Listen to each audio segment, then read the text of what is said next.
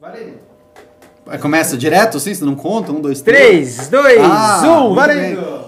Olá, olá, olá, boa noite! Está começando aqui mais um MBL News, agora com essas luzes de nave de Tecnobrega aqui no fundo. Então, Riso, bota um Tecnobrega aí pra galera enquanto eu falo. E hoje, hoje o dia tá picante. Hoje aconteceu muita coisa, a gente vai dar bastante risada aqui. Mas primeiro, como sempre, ah, eu vou apresentar nossos convidados.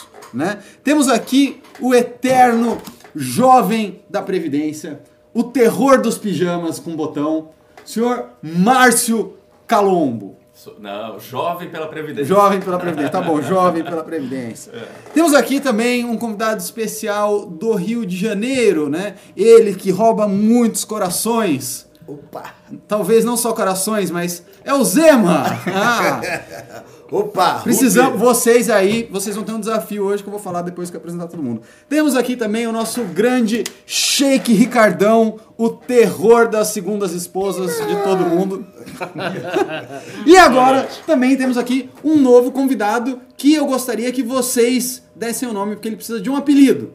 Ele precisa de um apelido e precisamos dar um apelido para ele. Precisamos batizar esse garoto que também veio do Rio de Janeiro. Brunete. Peguem leve, pessoal. É, não, não. Precisamos, ba- Quem nasce no Rio- quem nasce no O cara Rio de tem Janeiro precisa de cota, precisa de carioca, cota. ele é o carioca. precisamos batizar esse carioca que ele ainda não tem uma alcunha. Então, eu sei que vocês são muito criativos, que vocês são muito competentes. E aí, por favor, ó, a galera tá no chat indo à loucura. Grande Zema, Zema, Zema, cadê o Zema? Dá um alô aí pros seus fãs, Zema. Rupi, pra onde que olha? Olha pra Aqui, lá. pra o cá. negócio aqui é tecnologia, não é MBL News do Rio, não, rapaz. Galera, um forte abraço. Estamos aqui felizes de estar aqui é, pro nosso congresso de amanhã, né? Vamos logo fazer o nosso merchan, que vai ter o nosso congresso amanhã na cidade de São Paulo. Então já viemos aqui, estamos aquecendo. Obrigado, obrigado, obrigado. Pessoal, todo mundo achando que é o governador. Então agora você é o governador, tá? Do estado de Minas Gerais. E aí, sempre que a gente precisar, então, da Ele é o povo pro- posição de um especialista ou de alguém do Partido Novo, Zema, aí eu vou te chamar. Tô aqui. Beleza? Ó, já, já gostei, já estão falando que você é o Condizila. Já, já tá, já tá bom. A galera é boa. Boa, Júlia Santos. É, ele ele parece um pouquinho o Condizila. Tem que pôr um bonezinho assim, mas, mas parece Condizila. Riso, botou o Tecnobrega? Tô ouvindo tchum, tchá, tchá, tchá no fundo ou não tô? Não. Ah, é um. A risocracia é uma merda, gente. Puta que pariu. Por isso que é cracia, porque é público, né? Da hora que a isocracia pode cortar seu áudio, seu merda. Que? Não tô te ouvindo. Só mostra a ineficiência do Estado. Vamos lá. É, para começar, você que está chegando agora deve ter visto esse título. Esse título. E você não deve estar enten- entendendo por que é esse título. Afinal, como assim a, a Vaza Jato é culpa do Kim Kataguiri? O que aconteceu foi que hoje o hacker, o vermelho, né? ah, aquele hacker que invadiu aí mais de mil telefones, incluindo o do Deltan Dallagnol e do Sérgio Moro, deu depoimento para a polícia e o depoimento foi para a imprensa. E nesse depoimento ele diz qual foi o caminho, né, que o, o hackeamento conseguiu, e como ele foi conseguindo os telefones. E acontece que o terceiro passo desse caminho era o deputado nipônico, que alguns dizem que possui micropênis, mas não está comprovado, Kim Kataguiri, que teria aí sido o caminho para que depois muitos outros procuradores tivessem sido, ah, tivessem sua pri- privacidade violada. Cobaia. O que... Pelo, Ki- pelo Kim, pelo Kim, porque o que, que o cara fazia? O cara invadiu um telefone, aí quando ele invadiu o telefone, ele tinha acesso à agenda dos contatos. Então, esse hacker vermelho, primeiro ele foi num procurador lá da região dele, que eh, tinha já ah, acusado ele de tráfico de droga por causa de, umas, de uns rolos de remédio que ele fazia. Aí depois ele conseguiu um outro cara que tava na Lava Jato através de um grupo, né, apoiadores do MPF. Aí depois esse cara tinha o telefone do Kim Kataguiri, e aí do telefone do Kim Kataguiri ele chegou no Alexandre de Moraes, daí do Alexandre de Moraes fu- fudeu, chegaram todo mundo. Zema, o senhor como ah, chefe de estado aí de, Minas, Gerais, o eu que sou mineiro, eu sou mineiro. Você é mineiro? parada, eu sou mineiro. Pouso Alegre, um abraço pra Minas Gerais. Ô, Minas Gerais. Ah, quem te conhece, não esquece jamais, ô Minas Gerais. Vamos lá! Tá por dentro. E aí, o que, que o senhor acha, governador? Bom, então, é, número um, eu acho que é uma honra nós termos aí o Kim É, como cobaia, né? Protagonista desse Em todo. escândalo. Isso. É Isso mostra o protagonismo do MBL. Você, Você vê? Até quando não quer ser protagonista, o MBL é Você protagonista. é protagonista, falaram como, como chegaremos lá. Então, isso mostra a importância do nosso japa, mas realmente, é, o que acontece aqui é toda, todo esse imbróglio que foi que, que, a- que tem acontecido ultimamente, a gente desperta a gente pra. A gente tava conversando no Uber lá com o cara do Uber sobre a segurança do nosso sistema de, tele, de, de- de telefones. E aconteceu o engraçado que nós migramos aqui. Aconteceu aquela, lembra aquela migra- migração pro, pro Telegram. Telegram, achando Porque que era o Zap, seguro, porque era seguro. achando que Não, o. Zap não é, era é que, seguro. é que assim, vamos lá, tem um problema que é o seguinte.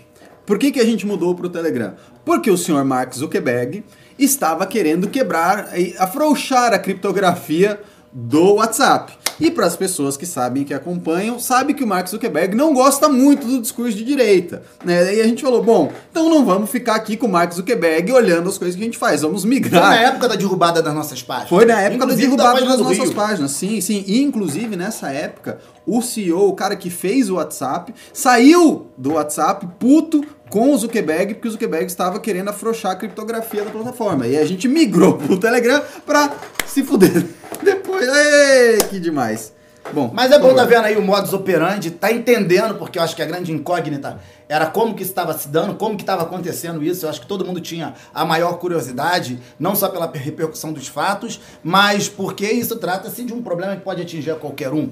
Então, o modo, esse modus operandi está vindo à tona, eu acho que está sendo esclarecedor para todo mundo, para poder entender como funciona, desde que a motivação, uma outra questão, a motivação, se isso foi encomendado por alguém, então esse cara está sendo. é, é, é, perquirido é bom porque você ah, imaginava assim, ah, isso, essa tramoia começou como? O cara da cabeça dele, ele foi lá e já começou a hackear para depois vender? Ou isso já foi encomendado? Uma grande articulação da esquerda contra o, o governo, em especial contra a Lava Jato? Então, eu acho que essa, essa fase, onde esses primeiros elementos do modus operandi tá vindo, eu acho que é esclarecedor e acho que isso vai, só vai apimentar e vai piorar. Eu acho que começou a puxar o fiozinho e eu acho que vem mais coisa por aí. Já.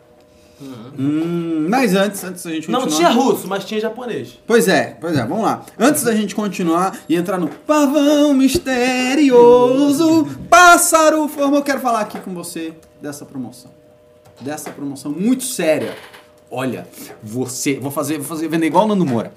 Olha, é muito importante que você assista esse documentário que fala do Brasil. Eu não consigo imitar ele, eu sou péssimo, gente. Mas enfim, se você pimbar 30 reais, tá? 30 reais, muito mais barato do que no site. Você leva pra casa um ingresso do documentário Não Vai Ter Golpe, tá? Se você mora aí no Rio de Janeiro, em São Paulo ou em Curitiba, você pode assistir a pré-estreia desse filme junto com seus coleguinhas golpistas. Olha só que legal, vai ter vários golpistas e vai ser a maior convenção nacional dos golpistas. Então é só mandar um pimba de 30 reais e você leva pra casa. Esse aqui é só ilustrativo, tá, gente? Você não vai levar pra casa isso aqui, mas você vai ganhar o ingresso, beleza? Então vamos lá. Condizila. Me diga, tinha mandante ou não tinha mandante? Ih, O que você acha? Veio pro Condizila a responsabilidade agora ser É, atacado na pô, internet. né, Condizila, bala. re- representa, representa aí. Bom, eu acho que se nós pararmos para analisar os fatos num todo, é, a coisa está muito menos complexa do que a gente imaginava. A gente, a gente que eu digo é o que todo mundo se falava. É, antiga veio história de russo, alguém tramando ali, passando dinheiro, Bitcoin, aquela coisa toda meio maluca, pavão ali soltando aquelas situações. E parece um hackeamento simples de telefone ali, que o cara vai lá, faz tudo muito fácil. Agora também tem a peça da Manuela Dávila, que aparece como uma pessoa que fez o contato entre o Glyn e os hackers. É, tem a A questão... personagem que não tava aí. É, sim. uma personagem que estava esquecida, inclusive. Depois que ela passou a ser vice do vice do vice do vice, ela ficou meio esquisita. Mas tem, mas tem uma coisa aí, tem uma coisa aí que a gente precisa salientar, que foi o seguinte, que é muito engraçado, aliás. O hacker conseguiu o telefone da Manuela Dávila porque ele invadiu o telefone da Dilma. Tá? Ele invadiu, isso no depoimento dele. Ele invadiu, ah, boa, botaram o Condzilla igualzinho, mano. É. Aí o hacker invadiu o telefone da Dilma Aí conseguiu o telefone da Manuela Dávila. Aí o hacker, segundo o depoimento dele, ligou para Manuela Dávila e pediu o telefone do Glenn Glenwald para Manuela Dávila. Então não foi a Manuela Dávila que ah, recebeu a ligação do hacker e sugeriu, isso segundo o depoimento dele, sempre bom frisar, e sugeriu que ele procurasse o Glenn Glenwald. O hacker já ligou para Manuela Dávila com a intenção de falar com o Glenn Greenwald. Então, provavelmente, ou o hacker, hackeando alguém, conseguiu o telefone da Manuela, ou a tinha Dilma. algum contato. Não, foi hackeando a Dilma. A Dilma Hackeando a Dilma Rousseff. É, a Dilma tinha o telefone da Manuela Dávila na agenda, o hacker pegou. Não sei porque ele não ligou pra Dilma. Aí a Dávila Detalhe. simplesmente atendeu um telefone de alguém que ela não conhece, hackeado, bateu um papo com aquela pessoa ali e. Não, não, não. Passou- Mas tem uma historinha. A princípio ela não acreditou. Ela não acreditou. Falou, não, o que, que esse cara tá falando? Ele mandou um áudio pra comprovar que ele tinha materiais que interessar, realmente que poderia interessar ao Glenn. E misteriosamente o Glenn, depois de 10 minutos que ele enviou o áudio pra Manuela, entrou em contato com o hacker. É assim, só complementando a história do Pedro. Sim, Só complementando. sim. Fala, É. Riso, o que você ia falar? Que o hacker conseguiu o contato da Dilma depois já quer o pezão. É verdade. O hacker, assim, ele fez a farra. Pezão? Pezão. O cara hackeou todo mundo, mais de mil pessoas. Assim, provavelmente sua mãe deve ter sido hackeada também. É, assim, todo mundo. A gente estava batendo um papo no Tati sobre a questão do intercriminis, que é o caminho que o É. crime percorre. Desde a cogitação, da preparação, da execução, do exaurimento. Então, assim, é, e a grande pergunta ficaria: e a Manuela Dávila, o que é, é, ela cometeu algum crime? Então, assim, analisando hoje, hoje, pelas informações que temos hoje, ela, ela não teria, ela não, é- é, apesar de na fase de preparação então nós teríamos ali, na fase de preparação, ele ter procurado a Manuela Dávila, ela não, não teria uma participação objetiva na conduta criminosa. Ela seja, nem cúmplice. Dentro, não, não, não, não, não. Hoje, analisando hoje, hoje analisando hoje com os elementos que a gente tem. É claro, conforme as investigações forem acontecendo, pode surgir outros elementos, né? E a história pode mudar. Agora, analisando hoje como criminalista, Isso, isso se o contato se deu dessa forma, realmente. Exatamente. Se for provado, exatamente. É, o que tá no depoimento Também dele, tem isso, né? que ele pode ter falado uma coisa, mas de repente Exato, pode né? não ser isso. Bom lembrar É, aqui que as informações que nós estamos passando são informações provenientes do depoimento do hacker. Não Mantenha essa parte do corte, por É, favor. assim, quando depoimento nunca é prova exclusiva. Quer dizer, às vezes é prova exclusiva na foto de outra, mas geralmente se buscam outras provas.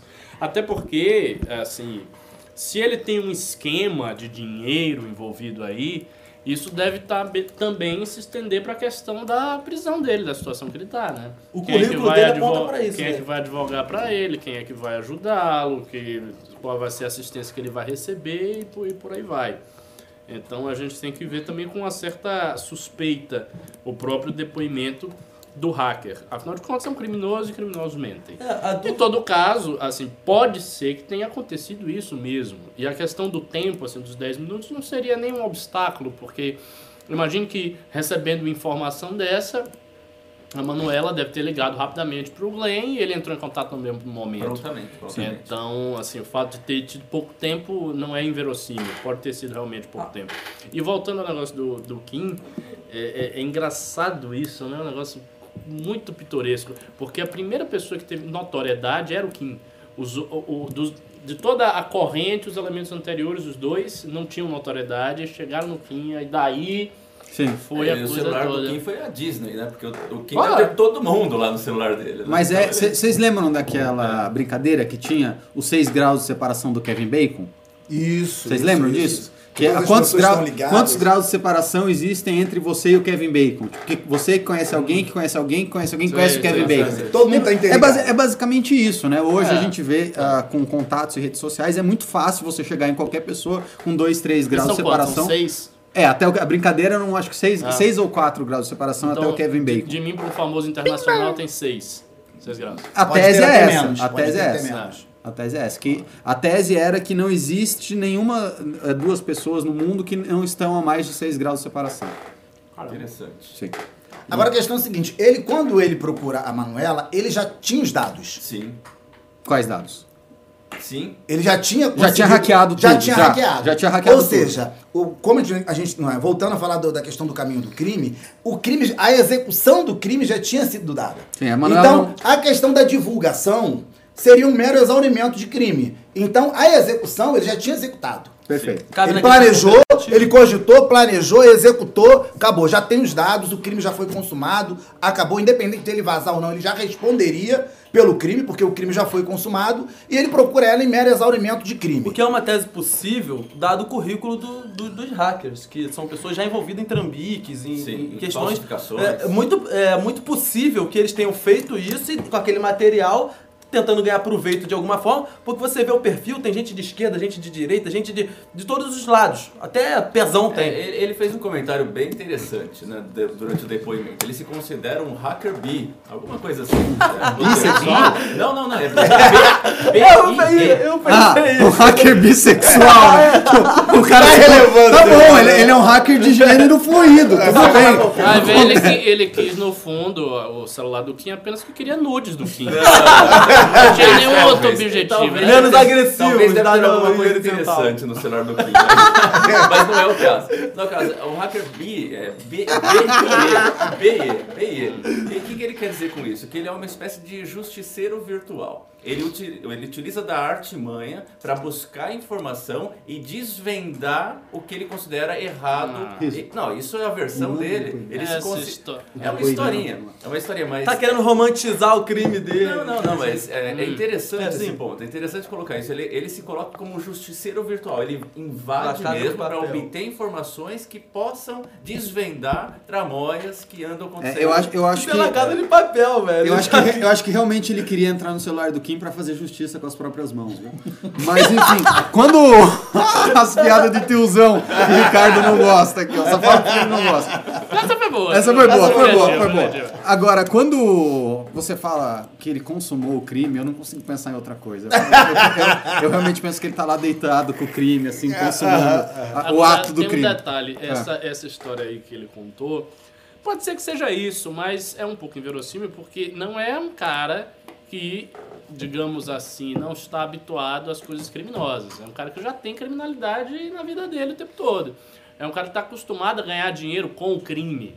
E geralmente funciona da seguinte maneira: se você está acostumado a ganhar dinheiro com o crime e você tem a oportunidade de ganhar muito dinheiro com uma coisa que você achou quase que por acaso, você vai querer ganhar muito dinheiro. Então eu acho é, estranho que ele simplesmente tenha passado toda essa informação pro The Intercept de graça, podendo valorizar, podendo chegar pro cara e dizer, ó, eu tô com informação aqui, mas é o seguinte, essa informação vai derrubar a república, papapá, vocês vão ganhar dinheiro com essa informação. pelo perfil. Vocês vão fazer né? publicidade, É. não sei o quê.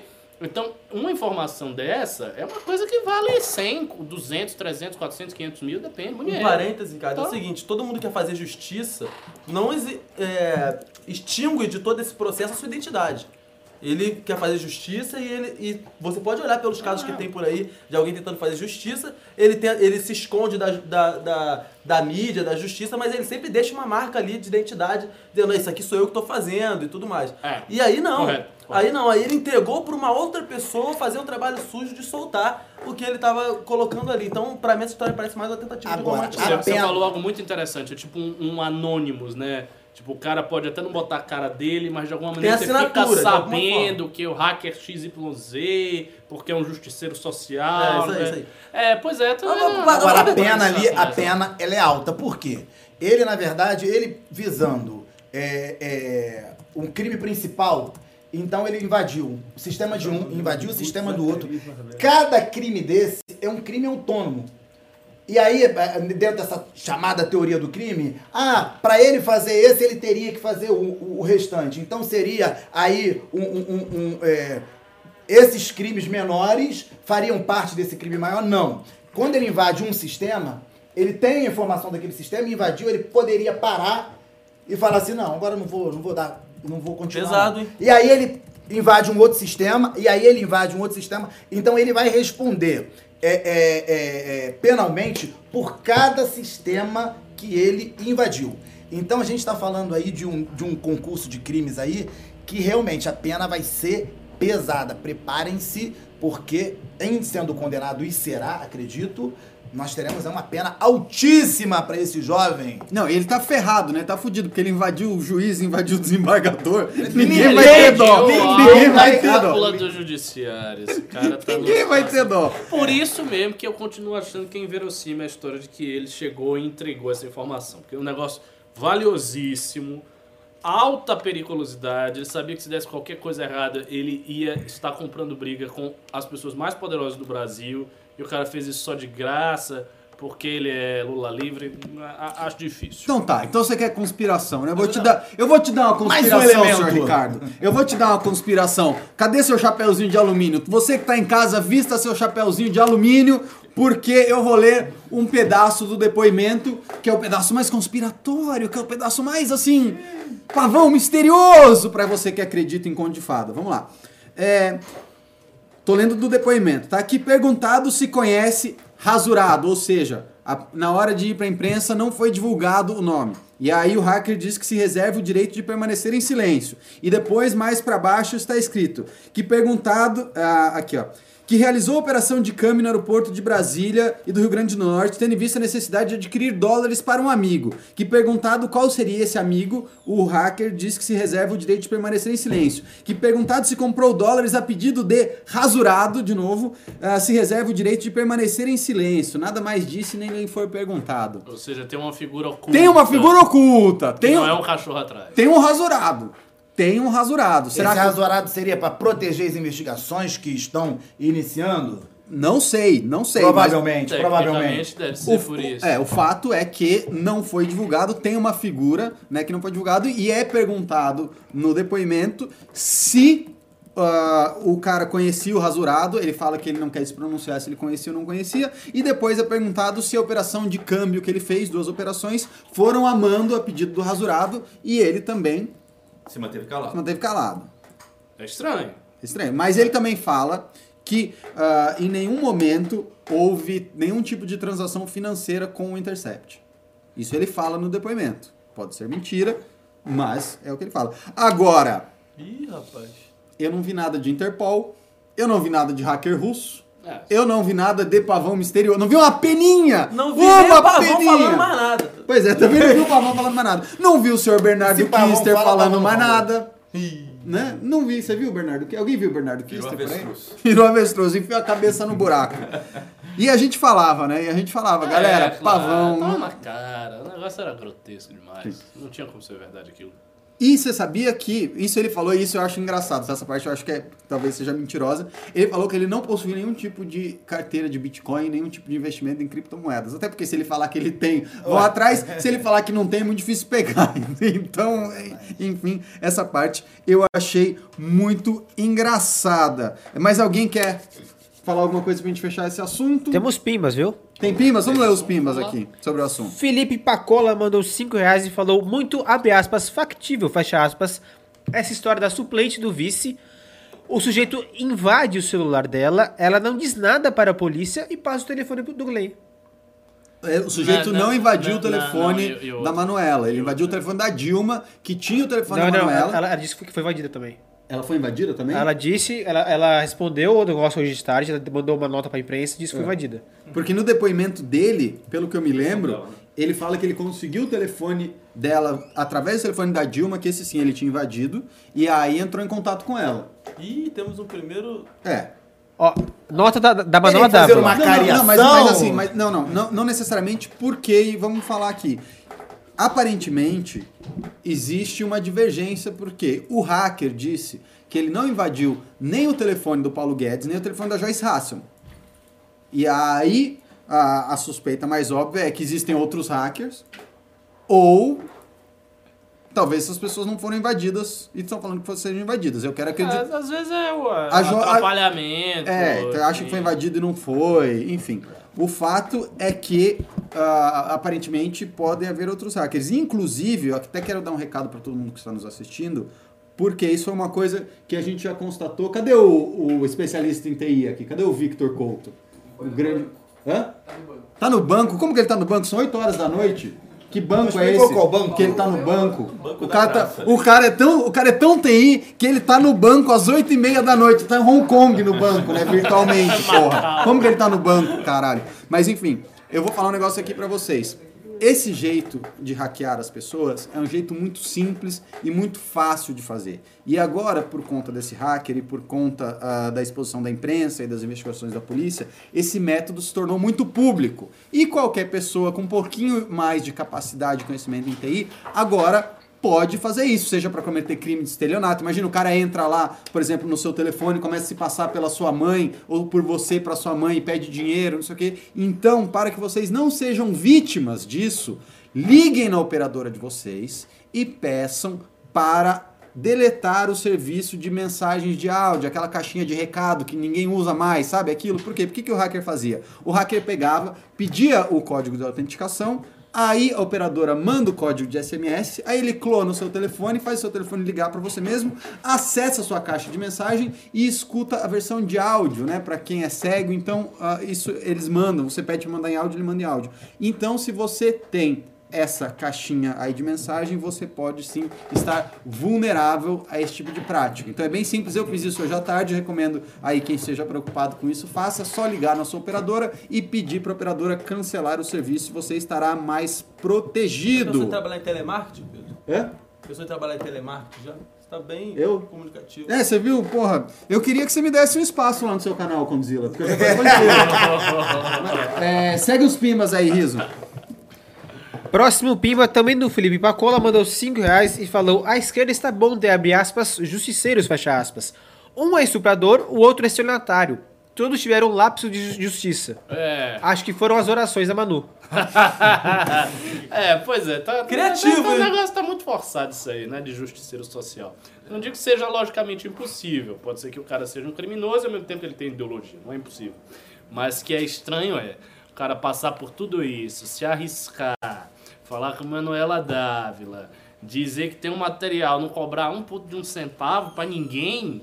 Não digo pra ela ou pro Intercept, mas pra ninguém. Tipo, não vai valorizar um negócio desse? É estranho. Você imagine se você fosse criminoso.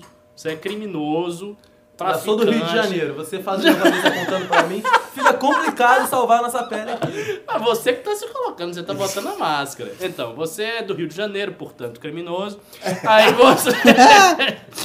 aí Os caras que roubam, não você. sei, 720 quilos de ouro aqui. e, porra, o Rio de Janeiro. Ah, vou parar com Aí isso. você tem uma oportunidade dessa de cobrar meio milhão no negócio desse, você não vai cobrar. Olha, eu gosto de capital. Ah, pelo amor de Deus. No mínimo, esses caras aí são justiceiros, justiceiros hipócritas. sabe? Pois no é. meio você faz justiça. É, pô. Uma molhadinha.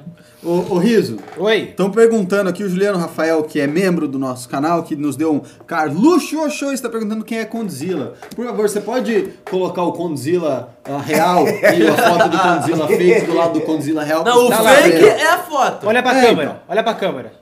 Aqui é. Volta Essa aqui, essa aqui. Vai lá, Condzilla.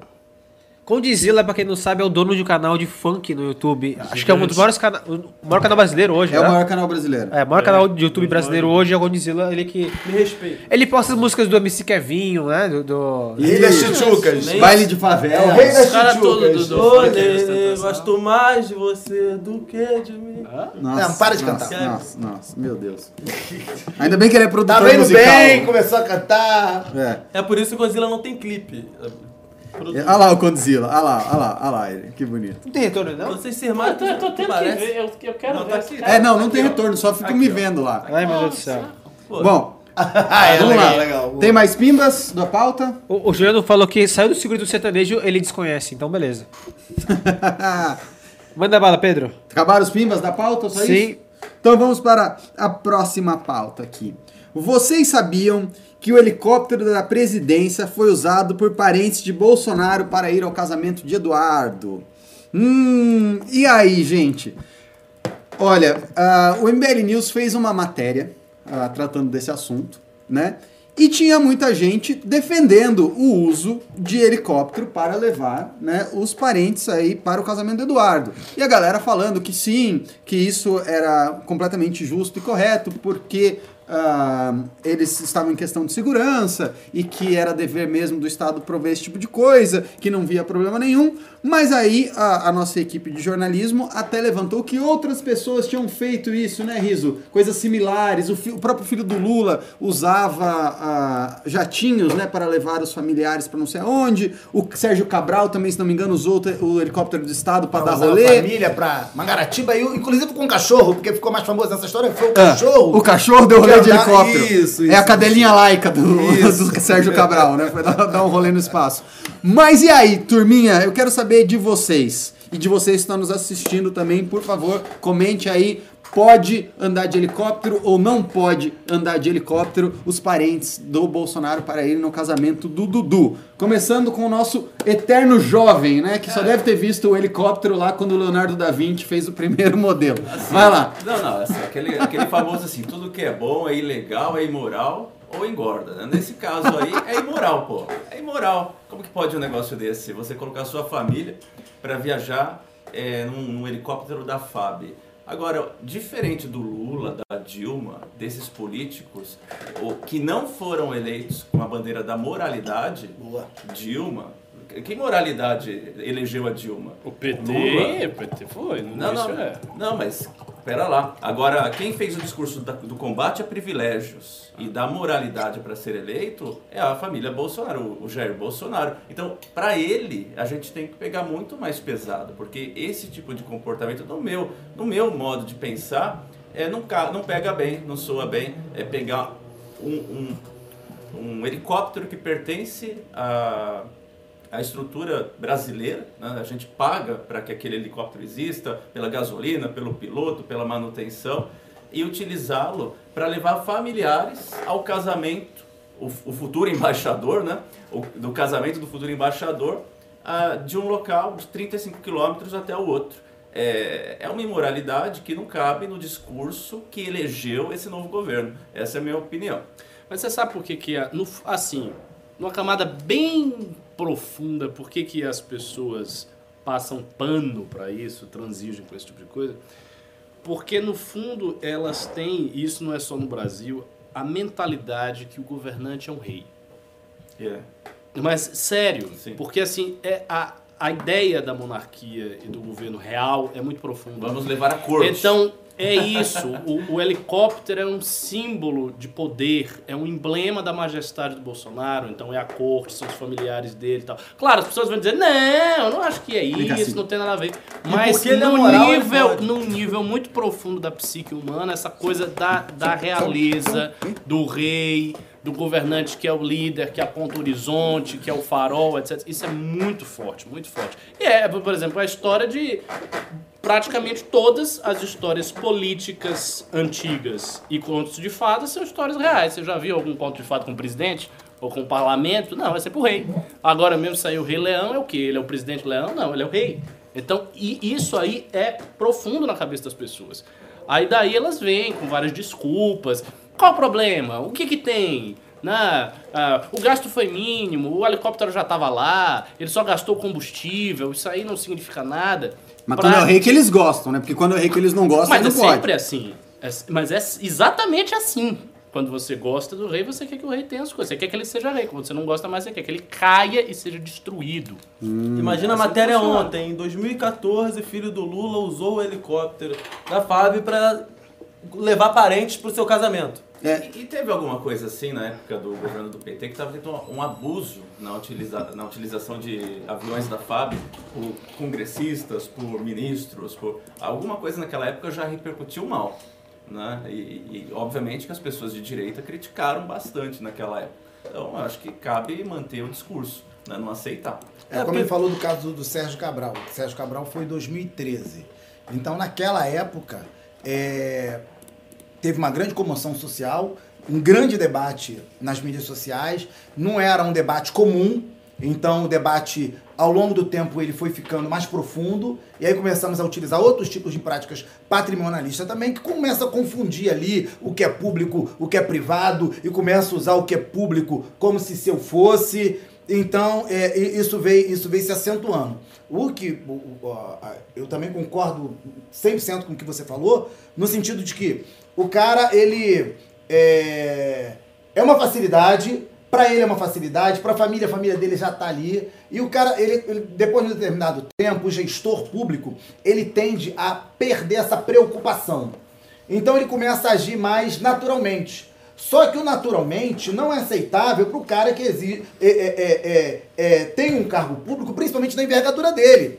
Então, esse sentimento natural de vem todo mundo, dá uma cara, não, volta lá, pega fulano, não, pega o cachorro. Ih, caramba, passou mal, usa também. Esse sentimento natural, o gestor público do quilate, que se espera que ele tenha esse quilate, não é aceitável isso. É aceitável na minha casa, na tua casa, a gente faz isso com o nosso. Agora, com dinheiro público, isso não é aceitável. Agora, precisa de uma vigilância. De repente, a cobrança faça com que ele passe a ter essa vigilância. Mas isso tem que vir da pessoa. O problema é que a pessoa também que não nasceu no, be- no berço do liberalismo, a pessoa que não tem esse compromisso é, ético e moral, é, provavelmente do- ao longo do mandato ela vai dar umas escorregadas porque ela não tem esse compromisso moral, essa vigilância moral de estar antenada. Não, isso não pode. Não, mas sabe que é, dias depois desse fato, que teve o transporte da família no helicóptero, é, foi promulgada uma lei. A Lei 13.888, de junho de 2019, que diz o seguinte: entende-se por viagem presidencial em território nacional o deslocamento para diferentes localidades do país do presidente ou vice-presidente da República e respectivas comitivas. Ou seja, estão colocando a corte no meio. Estão colocando É, a corte fizeram no meio. propósito para botar uma maquiagem jurídica, agora foi posterior, né? Posterior, é até uma sim, maquiagem posterior. jurídica mal maquiada. E no caso que você falou, é, o Bolsonaro ele é o seguinte, ele é impermeável a essas críticas, porque ele ouve mesmo a base ideológica dele. Se a base dele começar a criticar muito, eu acredito que ele fique um pouco balançado. Por isso que eu acho que a decisão dele colocar o Eduardo lá nos Estados Unidos é uma decisão importante estrategicamente para ele, porque ele bancou contra a reação do público. Porque muitas vezes, quando o público tem essa reação pública dele, ele muda. Ele vai lá, muda, dá uma desculpa. Foi o caso dos tal. policiais que começaram a chamar ele de traidor, Exato. né? Na Ele, reforma da ele, ele é sensível a, a esse tipo de crítica, a críticas que vêm do campo dele. Agora, como o campo dele lhe é muito fiel para além das questões institucionais do Estado, não se ouve essa crítica no campo dele. Quem vai falar disso é, do, é o MBL, é é a mídia tradicional, que já não gostava dele na época da campanha, da pré-campanha, é Jovem Pan, são os analistas de direita democráticos que também não são muito simpáticos a Bolsonaro. E para esse pessoal, ele tipo, não tá nem, nem tchum para isso aí, entendeu? As pessoas não ligam para isso. E outra, a, a questão da confusão eh, entre a pessoa pública e a pessoa natural, O que é, é- a pessoa natural?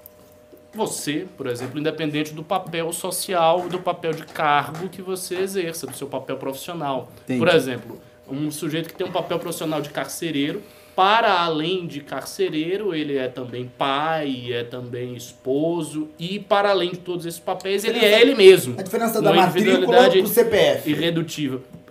Digamos assim, digamos assim que a gente pode pegar essa analogia. Essa, essa distinção, ela não é fácil. Ela exige, eh, tanto em termos coletivos quanto em termos individuais, um alto grau de reflexividade política. Ou seja, você precisa ter uma preparação de uma institucionalidade que não é natural para fazer todas essas distinções e por meio da lei para impedir as pessoas de confluírem as duas dimensões e exige da pessoa que está no cargo uma consciência política, como você falou, avançada. Ela tem que ter essa consciência política, sobretudo quando ela é ah, ela tem um cargo em um país cuja institucionalidade não apresenta esses dois aspectos dissociados de maneira tão rígida. Então, como no Brasil nós temos uma tradição patrimonialista que vem de herança portuguesa, de herança ibérica, a pessoa que está lá no cargo precisa estar imbuída dessa reflexividade forte para não ceder àquilo que se tornou habitual no Brasil. Ah, o- um ponto interessante disso aí é justamente o que o Zema destacou, que é a apropriação do público pelo privado, que é o cara tratar é, o setor público como se fosse um puxadinho de sua casa. E aí o que me parece é que na interpretação das pessoas, quando se você fala, por exemplo, do Lula fazendo isso, o Lula moralmente é um cara que perante a sociedade, a maior parte da sociedade, ele tem a sua moral ali é, muito pouco é, é, com, com bom crédito, né? Um cara que a sua moral tá em xeque. Tá com dentro as da normalidade. E aí, por conta de sua moral que tá em xeque com as pessoas, pra ele isso não pode ser feito. Mas pro Bolsonaro, que, por exemplo, pra muita gente ainda é um símbolo de, dessa ruptura com um, um modelo é, mau caráter, cafajeste e tudo mais, pra ele isso pode. É meio que um privilégio por ser quem é. E- só que a, a grande questão disso aí é que as justificativas são sempre as mesmas. Toda vez que o Bolsonaro faz alguma coisa, não, mas no PT fizeram pior. Acho que estão esperando ele chegar no nível ou pior do que coisa para poder começar a crítica. E assim a gente vai sempre elevando o a quebra do padrão moral um pouco acima. Sempre acima. Porque sempre a gente vai se comparar com alguém pior. Acho que eh, a gente precisa. Esse, esse, essa tese do, do patrimonialismo, da apropriação pelo, do público pelo privado, é uma tese que não necessariamente está na política brasileira, mas em todas as pessoas. Todo mundo, a gente é acostumado desde pequeno a crescer querendo um cargo público com estabilidade para poder. Te, Eu não quero não, hein? É, Eu, eu tô- basicamente. eu não, tô, não tô nesse time aí, não. É, Não é todo mundo. É, assim, eu, não tô, é. eu não tô É nesse time. Eu não tô nesse caso time aqui, não. Aqui é, aqui é anarquia. desembargador no Rio, que o cara na frente da casa dele escreveu lá, privativo TJ e não podia estacionar? Uau. Na casa dele, na frente da casa dele, botou lá no chão e tum. Então, como todo mundo olhava aquilo ali, privativo TJ, respeitava, até que um dia alguém olhou e falou, peraí, foi analisar e teve a questão do problema dele com o guarda municipal, o guarda municipal multou e aquela, aquele problema todinho, mas o cara, ele, ele acha, ah, eu sou autoridade lá, eu sou autoridade aqui, rapaz, eu sou autoridade, É, onde meu- eu tiver, eu sou é- autoridade. É, é intrínseco. Bom, é, esse assunto é bem interessante e eu estou muito feliz com os comentários de vocês aí no chat. Realmente, ah, eu não vi ninguém mugindo. Então, os nossos. não, com de vocês não. Vocês, vocês não me alegram. Vocês não me alegram. Infel- Infelizmente, eu sou uma pessoa amarga por dentro e vocês não me alegram. Mas, para deixar tudo ainda mais amargo, temos alguns pimbas, Riso? Nenhum pimba. Então eu sou amargo. Sou, sou amargo e vou falar aqui, ó. Gente, se você quer. Tá, tá ao contrário. Opa. Boa. Tá igual os valores. Obrigado. né? Se você quer afofar o meu coração de pedra, você pode mandar um pimba para esse programa e ganhar o seu grande ingresso para o melhor documentário da história do impeachment. Melhor que o da Petra. E outra, outra coisa, se a pessoa não for do Rio de Janeiro, São Paulo, Curitiba, pode mandar o Pipo ajudar também. Ah lá, Manda só- aí sem conta É, pra ajudar. Só porque eu falei agora, a galera começou a mugir nos comentários. Vocês são foda, hein, galerinha? Tá todo mundo mugindo lá. Tá mu. Toca o berrante, Bolsonaro. Ingresso de vamos, tudo. vamos lá. Enfim, você pode mandar aí seu pimba de 30 reais e levar para casa esse maravilhoso ingresso da pré-estreia do documentário Não Vai Ter Golpe. Inclusive, inclusive, eu já vou contar um... Eita, já vou contar um negócio aqui para vocês que é, acabei de receber uma ligação muito suspeita aqui, Vitor. Eu acho que foi você, hein? Recebi uma ligação sem identificação no meu telefone. Talvez esteja sendo hackeado ao vivo. Mas enfim, o fato é que você não pode perder esse filme que vai ser muito, muito, muito bom. Cadê o Vitor Couto? Pra ele ver se eu tô sendo hackeado aqui ao vivo. Não sou eu. Eita porra, falou que não é ele. Então olha aqui, ó. Vê se eu tô sendo hackeado ao Tem vivo. caixa mesmo. postal aí? Olha lá, recebi uma ligação não identificada, Vitor Couto. Não, ele não vem aqui ver. Tô falando sério, filhão. Tô me hackeando ao vivo aqui, porra. Sai, da- sai do banco. Sai do banco que você tava às 8 horas da noite e vê o que, que tá acontecendo aqui com o meu telefone. Vamos lá. Enquanto isso, enquanto meus nudes estão vazando na internet, eu estou ficando numa situação ainda mais deplorável do que o meu passado de funkeiro. Mas seus notícias já vazaram. Pois é, então, isso que eu tô falando. É, nem, sei, nem, sei, nem sei o que, que o cara quer Foi, fazer. é. Mas eu quero falar. Estão querendo devolver os nudes. Ele falou que não tem. Estão, devolvendo os É, ele nudes. falou isso, falou, estão devolvendo os Toma nudes. de volta. É, é que o Pedro, ele é o, o, o moralista invertido. Sabe que o hipócrita é o seguinte, ele gosta de parecer que é moral, mas no fundo ele não é. O Pedro é o contrário. Sim. Vai encontrar várias fotos dele rezando, Exato. não sei o que, se flagelando, se concentrando, não vai encontrar nada de nude, é o contrário. Exa- exatamente. Eu, sou- eu tenho uma, pessoa- uma vida privada muito chata. Só minha vida pública que é legal. É, bom, mas vamos lá. Saiu uma matéria do Intercept, agorinha, há pouco tempo, que diz o seguinte. Que o senhor Deltan Dallagnol haveria participado de um evento privado na XP Investimentos na época, né, do, daquele bafafá que a Lava Jato estava acontecendo, prisão do Lula e tudo, e teria, um, recebido por essa palestra, dois, essa palestra teria sido de conteúdo sigiloso e teria sido avisado para o senhor Deltan Dallagnol que o conteúdo seria sigiloso e nada que ele falasse lá iria vazar, e ele teria palestrado para vários ah, representantes das maiores instituições financeiras do Brasil e do mundo. Aí fica a pergunta, e eu vou começar com o nosso governador aqui, que é do direito. Pode, Arnaldo? Guto pode Zacarino, isso velho. ou não pode? ou Então, a gente tem falado é, sobre essa questão das- da- dessa separação aí. Cara, na prática, o que acontece é o seguinte: na prática, magistratura, Ministério Público.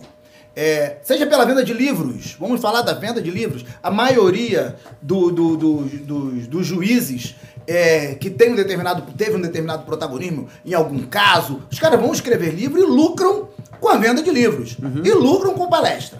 É, a- é, é- essa questão desse, dessa simpatia, desse bate-papo todo aí levantado em relação ao Moro, ao Ministério Público e, e à magistratura, isso acontece todos os dias nos fóruns. Eu sou, sou advogado, é, sou advogado criminalista, então isso acontece todo dia, é uma vergonha. Você chega na audiência, tá a bodega do juiz com a bodega do promotor. Tá um, ó, e número um, os dois estão lá em cima. E o advogado tá aqui embaixo. Então, se não existe distinção entre magistratura, advocacia e Ministério Público, os três têm que estar no mesmo lugar, em pé de igualdade. Aí você chega, senta lá embaixo, na cadeirinha baixinha, assim, que você não dá, quase não dá pra perceber. O juiz está naquela cadeira magistral, lá no centro, o Ministério Público do lado, os dois batendo papo. Aí bate aquele papo, e aí, cafezinho, papapá. Ah, o, o, o, teu, o teu preso, o teu cri- crime, o teu cliente, ele já percebe que você tá sobrando com ele ali, que vocês são a parte mais fraca, porque eles são amiguinhos. Tem a Isso acontece- hipossuficiência do- E- A hipossuficiência. Isso acontece todos os dias. Chegou já ao ponto, por exemplo, numa- no- é, houve uma audiência em Nova Iguaçu, que eu reclamei sobre isso. Falei, Vossa Excelência, eu gostaria que Vossa Excelência e o Ministério Público parasse de conversar, porque o que parece é que Vossa Excelência são dois amiguinhos, assim mesmo. Quase me deu voz de prisão, já tive voz de prisão três vezes em audiência. Então, é, parece que são amiguinhos e a defesa tá sobrando aqui.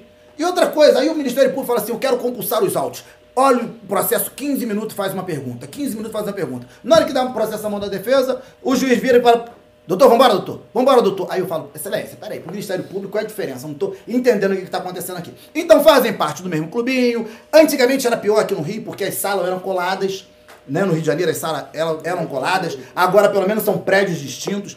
Então essa amizade sempre teve né? Agora, ah, o que é imoral, o que é ilegal é ilegal. Imoral é desde o princípio de que deveria existir uma isonomia total e absoluta em relação à magistratura e Ministério Público.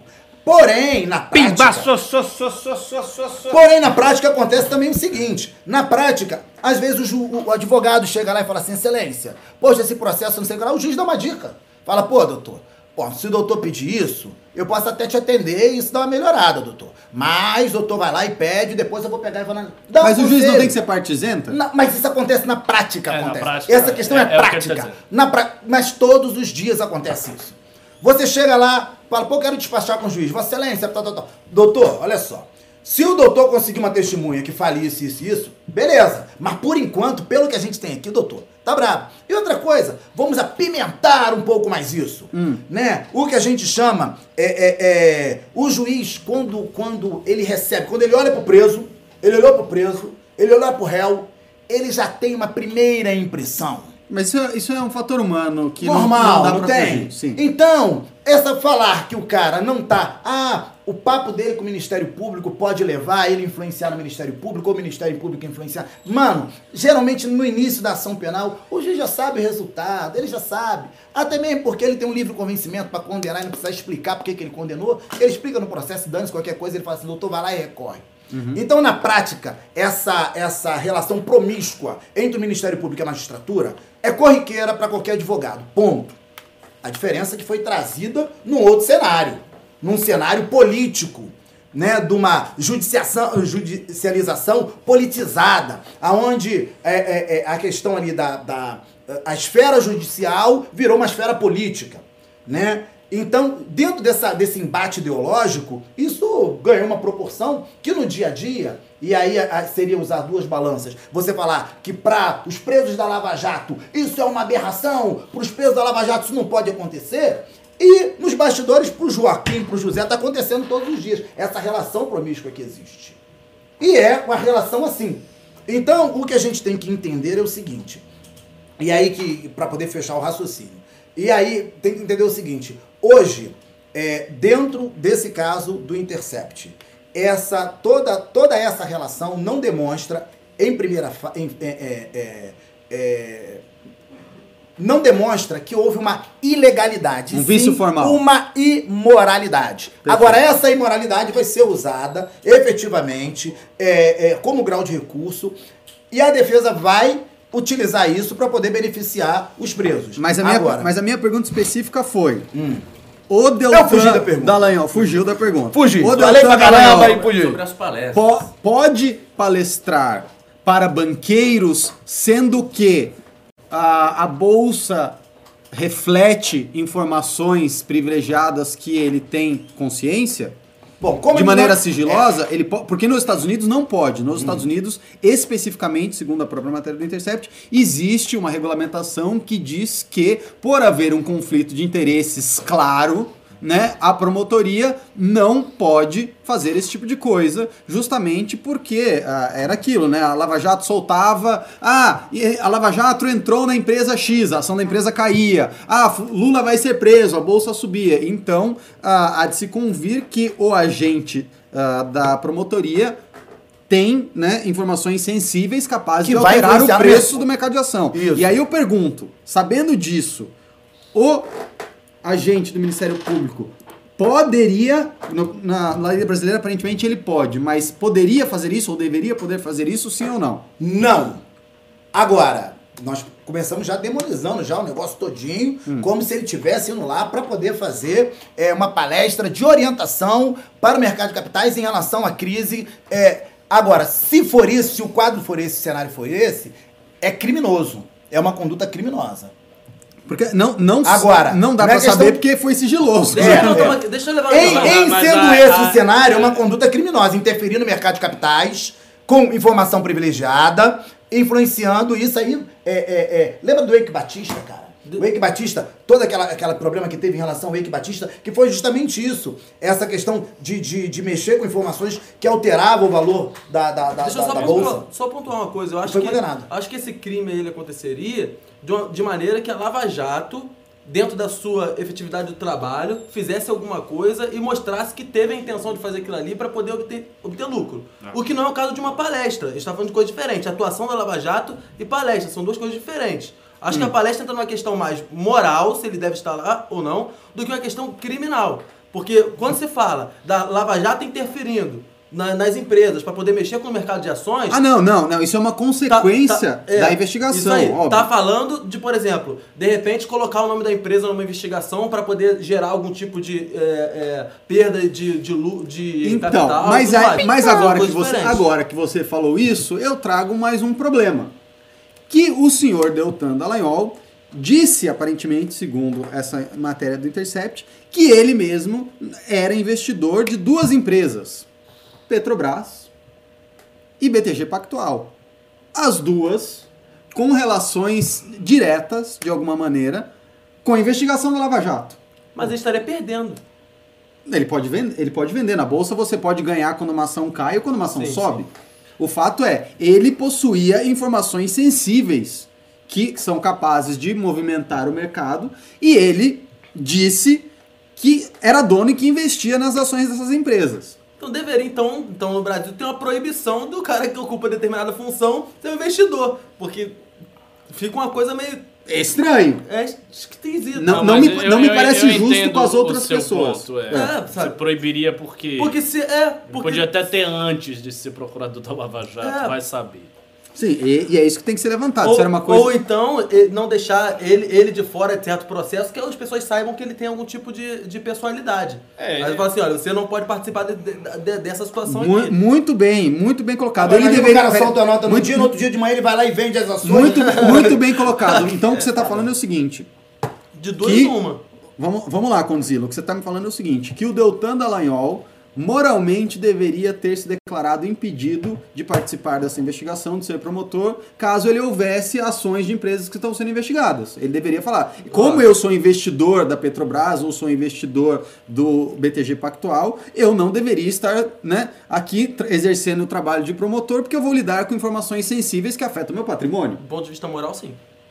É preciso É, é também se, isso. ele, se ele tomou para si algum tipo de benefício com essas informações que ele tinha. É, tem como saber, tem Porque- como Sim, saber. tem como porque- saber. de- Ligar ali. Porque nada hoje impede que qualquer pessoa invista. Né? E- Exatamente. Ele é uma pessoa comum. Ele, Exatamente. ele tem uma função pública importante, mas não é um impedimento que ele tenha seus investimentos. Agora, a imoralidade estaria se ele tivesse feito é, é, algum tipo de ganho pessoal com as informações que ele teria é, na eventual queda ou, ou alta de alguma ação. Perfeito. Mas isso, isso é algo que não está no mérito. Perfeito, porque a gente não pode- A gente não tem essa informação. A gente não pode diferenciar, ah, ele é autoridade lá e é pessoa quando ele tiver que obter benefícios, mas aí na hora de condenar ele, não, agora ele é autoridade em qualquer. Em qualquer Agora é qualquer lado. típico, é típico da- da- de, de quem, de quem é, é operador do direito operar nessa questão do não é ilegal, do, é, do imoral com ilegal, nesse né? meandro. Isso é típico do operador do direito. Então talvez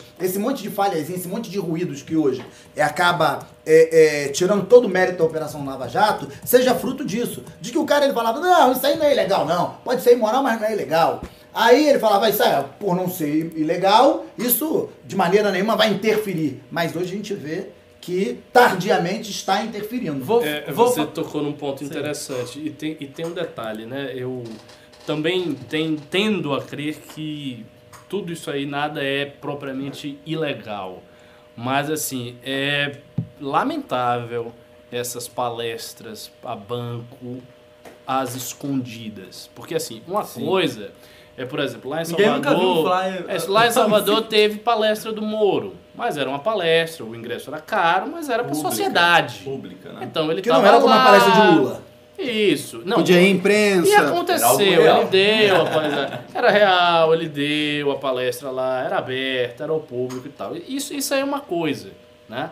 Agora, você dar sigiloso. uma palestra sigilosa para representantes de JP Morgan, Credit Suisse, Goldman Sachs, dos maiores bancos do mundo, o que, que você vai falar? Eu só vejo uma, uma razão desses caras estarem numa palestra sigilosa do Boa, Deltan. boa. A única razão é o seguinte: Não é nós aprender sobre vamos. mercado de capitais. É, pelo amor de Deus. Nós vamos ouvir aqui uma informação que irá nos colocar numa posição privilegiada para a gente fazer determinados investimentos. Só tem esse sentido. As pessoas não foram lá querer saber aula de direito processual, não foram lá querer ouvir a história da Lava Jato. Não, não foi isso. Os caras são representantes de bancos, bancos grandes, bancos internacionais. Eles vão lá porque eles querem informação privilegiada. Então ele sabia disso, ele quis atuar porque ele queria ganhar esse dinheiro, esse prestígio em meio a esses grandes players econômicos e utilizou as informações que ele sabia da Lava Jato para passar para os bancos. Essa é a realidade. Pode até não ser ilegal, mas obviamente é uma coisa errada. Olha, mas nos vazamentos, até complementando com outro ponto aí, o Delanhol demonstrou alguma preocupação, porque na verdade fecharam um pacote de palestras, da qual circulou cerca de 400 mil reais. Entre palestra e livro no ano anterior. né? Isso, mais pagas, né? E por esses, esses empresários, óbvio. E ele, ele, dentro do vazamento, colocou: gente, a gente está numa sinuca aqui. Será que vale a pena a gente ter essa exposição e correr o risco de ter nossa imagem arranhada? E o- a conclusão deles falaram: não, vale, vale. Eles estavam se referindo por causa da quantia de dinheiro 400 envolvido. mil tá. tá- Então eles tá legal. assumiram um risco baseado na quantia que eles iam obter Ou seja, financeira. já estava com má consciência. Porque você não, quando você não está com má consciência, você não faz essas distinções. Uma consciência de licença. Eles mataram É, o ônus no tá com peito. e falaram, consciência. se Você diz, ah, será que vai? Será que não vai? Quando você tá com boa consciência, não tem por que isso. Se a pessoa me chamar pra eu falar uma palestra sobre filosofia, eu vou, eu não fico. Ah, será que eu dar um, se eu der que uma palestra que sobre? Edmund Burke vai ter? Não. É uma palestra normal, as pessoas têm o direito. Exato. É claro que o que ele tava fazendo ali não era uma palestra trivial, era Exato. outra coisa. Já evidenciou. Sim, tinha consciência. É, Perfeito. mas erraram no risco porque a Lava Jato é, ela, ela representa muito mais e o dano é muito maior do que o dano somente a imagem deles, né? É, representa todo uma transição de, de impunidade que do, do, do momento de impunidade que vinha o Brasil para um outro momento. Então, é, ela representa muito mais do que isso. O dano à imagem deles pode ser pequeno. Ninguém vai ser preso, ninguém vai ser processado, mas para a instituição, para a justiça em si, para a justiça em si, para o sentimento de justiça, né? É, isso vai custar muito caro. Depende, depende. Depende. A CVM, a Comissão de Valores Imobiliários, Boa. pode ir para cima do Dallagnol e se ela vê que o Dallagnol operou essas ações em momentos críticos de informação da Lava Jato, ela pode sim aplicar uma multa sobre o procurador. Interessante. Interessante. Ela tem esse poder. Isso pode, isso pode acontecer. Agora, Riso, Oi. Chegaram muitos pimbas maravilhosos, pimbas garbosos. Pimba. Primeiro usamos o o pimbaço que entrou do Alessandro Mônaco Ferreira, o o dono desse programa. Ah, é o rei. Se, se existe um rei e as pessoas acham que os governantes são reis, o Alessandro Mônaco é o rei. Ó, o no- até desse o nome programa. do Ele- cara é menos é o Mono. dono da bancada. Ele mandou o pimba dele na hora, bem na hora que eu falei do, que você tinha vazado os seus nudes, Pedro. Então eu vou ter que colocar o nude desse no ar, tá? Ah, meu Deus. Ah, não. não. só confirma com ele se é isso que ele quer mesmo, senão você vai. Se for isso, se- manda se- mais se- 200. Senão você vai desagradar a monarquia. Você vai desagradar a Mas tá, monarquia. tá De- censurado o seu nude, Pedro. Depois você. Então bota o nude aí, vai. Tira, fala assim: tirem as crianças da Tire sala. as crianças da sala. O Riso quer mostrar minha foto nua aí. Vamos lá. Tá no ar já. Ah, meu Deus. Ainda bem que a gente não tem retorno. Ah, eu também não tenho, o meu tá com delay aqui. Pô, mano. Meu Deus. bom. Para afofar seu coração, Pedro, animado para o congresso do MBL amanhã. Que bom, que bom que você vai. Fico feliz. Mas é uma oportunidade de falar do Congresso amanhã. Por favor, O Alexander. Mônaco vai estar lá, fico contente, vai ser uma uma oportunidade lá de interagir né, pessoalmente. Mas também quem estiver em São Paulo, na Grande São Paulo, ou tiver a oportunidade de chegar até São Paulo, amanhã, das 9 da manhã até as 19 horas, vai estar rolando o segundo Congresso Municipal em São Paulo, com grandes nomes. É, vale a pena o evento. Quem está habituado nos eventos do MBL sabe que o conteúdo discutido, debatido é bem interessante. E também a, a, assim, a facilidade de acesso aos palestrantes, trocar informação, trocar contatos, é imensa. Então entra lá no site mbl.org.br barra congresso SP, mbl.org.br barra congresso SP e compra. E são os últimos ingressos. Está acabando. Se eu fosse você, eu comprava agora. E você vai ter a oportunidade de ver toda essa galera lá amanhã. Estaremos todos lá, Só pra correto? registrar, o do Rio foi o melhor, tá? Ah, foi. Eu quero saber o seguinte: quando o Rio de Janeiro vai lutar pela própria independência? É isso que eu quero saber. É isso que, essa é a pergunta que o não quer apoio, calar, que apoio. todo brasileiro quer saber. Eu vou, eu vou ajudá-los com o maior orgulho. Depois a gente cuida do seu estado. E falar em Rio de Janeiro, e falar em Rio de Janeiro, eu quero registrar aqui a presença do nosso amigo Matheus Vibe, de Duque de Caxias, que veio na caravana de três, comigo e com o Bruno do Rio de Janeiro. É tipo Silvio O nosso- Santos vem na é, caravana. Ele é jovem, ele é jovem. O bom é que ele é jovem. Aí tudo você pede, você fala assim, você que é mais jovem, você faz lá em cima pra mim. O bom do seu coroa é isso. Matheus Vibe, forte abraço, um abraço pra família, família MBL do, do Rio de Janeiro, pra galera toda lá. São João do Meriti, minha cidade. A galera lá tá. Isso. Por um momento, Silvio Santos aqui. É, os caras já vêm aqui e já roubam espaço no programa. eles é uma assim, avacalhação ó, isso aí. a gente Quero vai te- mandar um beijo pra minha esposa. A gente vai te, Amor, a gente vai te expulsar. amo. A gente vai te expulsar. Eles já estão lá. Pará, pá, pá, pá, pá, pá, pará, pá, pá. Sobe o morro. É isso aí. Riso, segue os pinos, por favor. A gente não pode mais, não. O Gabriel Monteiro tá sendo odiado lá no, no, no- Fechou o baile. O Gabriel Monteiro Ninguém fechou o vai mais baile. no morro com a camisa do MBL. Juliano Rafael Namoto mandou 5 reais e falou a era dos ídolos caídos. Jair Bolsonaro, Moro, Deltan, etc. Interessante. Por tava- isso, por isso devemos crer em valores e não personalidades. Hashtag aristocracia. Então, eu tava comentando sobre isso com o Pedro, interessante. Agora, agora mesmo, você tá dizendo, olha, tá caindo a legitimidade moral de todo mundo, viu? De, tipo, de todo mundo. A esquerda tá no, no saco, é PT, é PSOL, é tudo acabado, PSL tá complicado, família Bolsonaro tá meio assim, Lava Jato já tá escorregando. Dos grandes atores políticos aí, tá sobrando MBL, Partido Novo e olha lá. E aí- pra ainda, né? Ainda. Não sei por quanto tempo. Mas tem um movimento por aí que apanha muito, mas que fala, acreditem em ideias, não acreditem em pessoas, pessoas são falíveis. E são mesmo, né? Vamos lá, que mais, que mais? É, o mesmo Juliano Rafael Namoto mandou uma sequência fodástica de, de, de pimbas. Foram 30 reais em três pimbas. Ele falou o seguinte: Vamos ser sinceros. Um, os diálogos são a realidade. Dois, não são republicanos e atentam contra a separação de poderes. Três, isso atenta contra a defesa de valores individuais, independente de quem seja o réu. Vamos, vamos, ele dividiu Aí- os pimbas, né? É, aí- Vamos comentando cada, cada pedaço. Tá, então vamos lá. Vamos comentar esse pedaço primeiro. O que, que vocês acham? É que está correto, é, é isso mesmo. É, embora eu continue fazendo uma certa defesa da Lava Jato por conta da sua função histórica. Isso aí dificilmente eu vou não Eu- fazer. Eu, eu concordo. É que eu acho assim, eu acho problemático, isso é a minha opinião, tá? Porque você tem dois dilemas e dois problemas. Você, tem, você tem uma questão que era a impunidade que havia no Brasil. E o patrimonialismo e a corrupção e o projeto de poder totalitário que o PT queria fazer através do Estado brasileiro, isso tem uma coisa. E você tem uma outra coisa muito menos grave, mas que também é grave, que é essa relação que parece que está se desenhando dos procuradores acharem, Várias licenças. acharem achar que eles poderiam fazer de tudo para resolver esse outro problema, que eles poderiam, ah, por conta da gravidade do outro problema, exercer alguma espécie de vigilantismo, digamos E assim. ganhar prestígio. E ganhar dinheiro prestígio, conta ganhar disso, dinheiro por conta- aparecer, blá blá Você blá. perfeito. vigilantismo, me, me lembra aí a questão do Superman e do Batman, né? Aham. Um mais moralmente, é, completamente é, dentro de uma linha moral séria, equilibrada, que é o Superman, e tem um Batman lá que quando tiver que jogar de cima do prédio, joga mesmo, em função da justiça, Mas e aí... o pichuleco do Moro é Superman, não é Batman. É, é. O Não, pichuleco do Moro era de aí Superman, não era de? Batman. Eles começaram a se apresentar como o Superman, mas de repente começa a se perceber que o cara tá lá meio Batman, Uhum. querendo fazer a O justiça. problema é que as pessoas e- gostam e- do Batman e- assim mesmo. E o Deltan é o Robin. É, isso aí. O Deltan é o Robin do Moro? Ou do Barroso. Tá caindo, porra. Era o do Superman. Virou é Batman, Robin do agora Moro tá do Barroso? Barroso pegou pesado. Ah.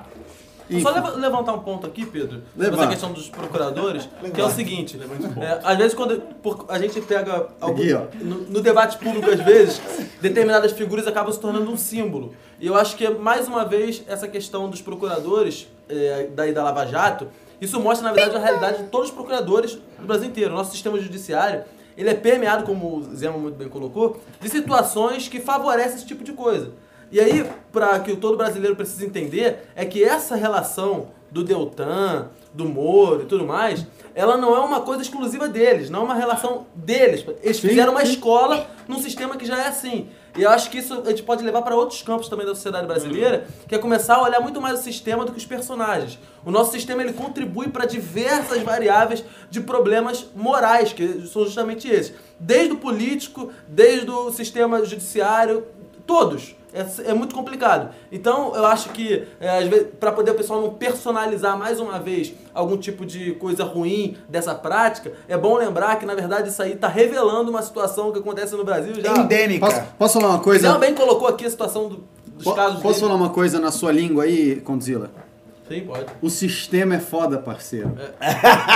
o sistema é foda, parceiro. Mas é isso aí. É, é, é isso aí. Realmente existe. Não dá pra gente acreditar que só existe problemas sistêmicos na política e não vai existir problemas sistêmicos na procuradoria, que não vai existir problemas sistêmicos no judiciário.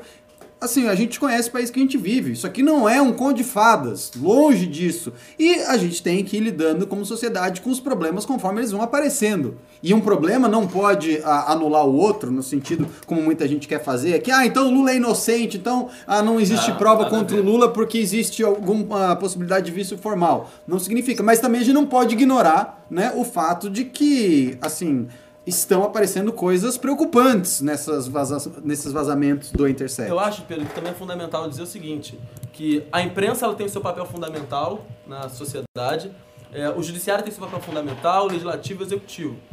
Neste caso, nós tivemos o judiciário atuando para poder melhorar uma questão na- no âmbito político da- da- do Brasil, no, no executivo, no legislativo, tudo mais.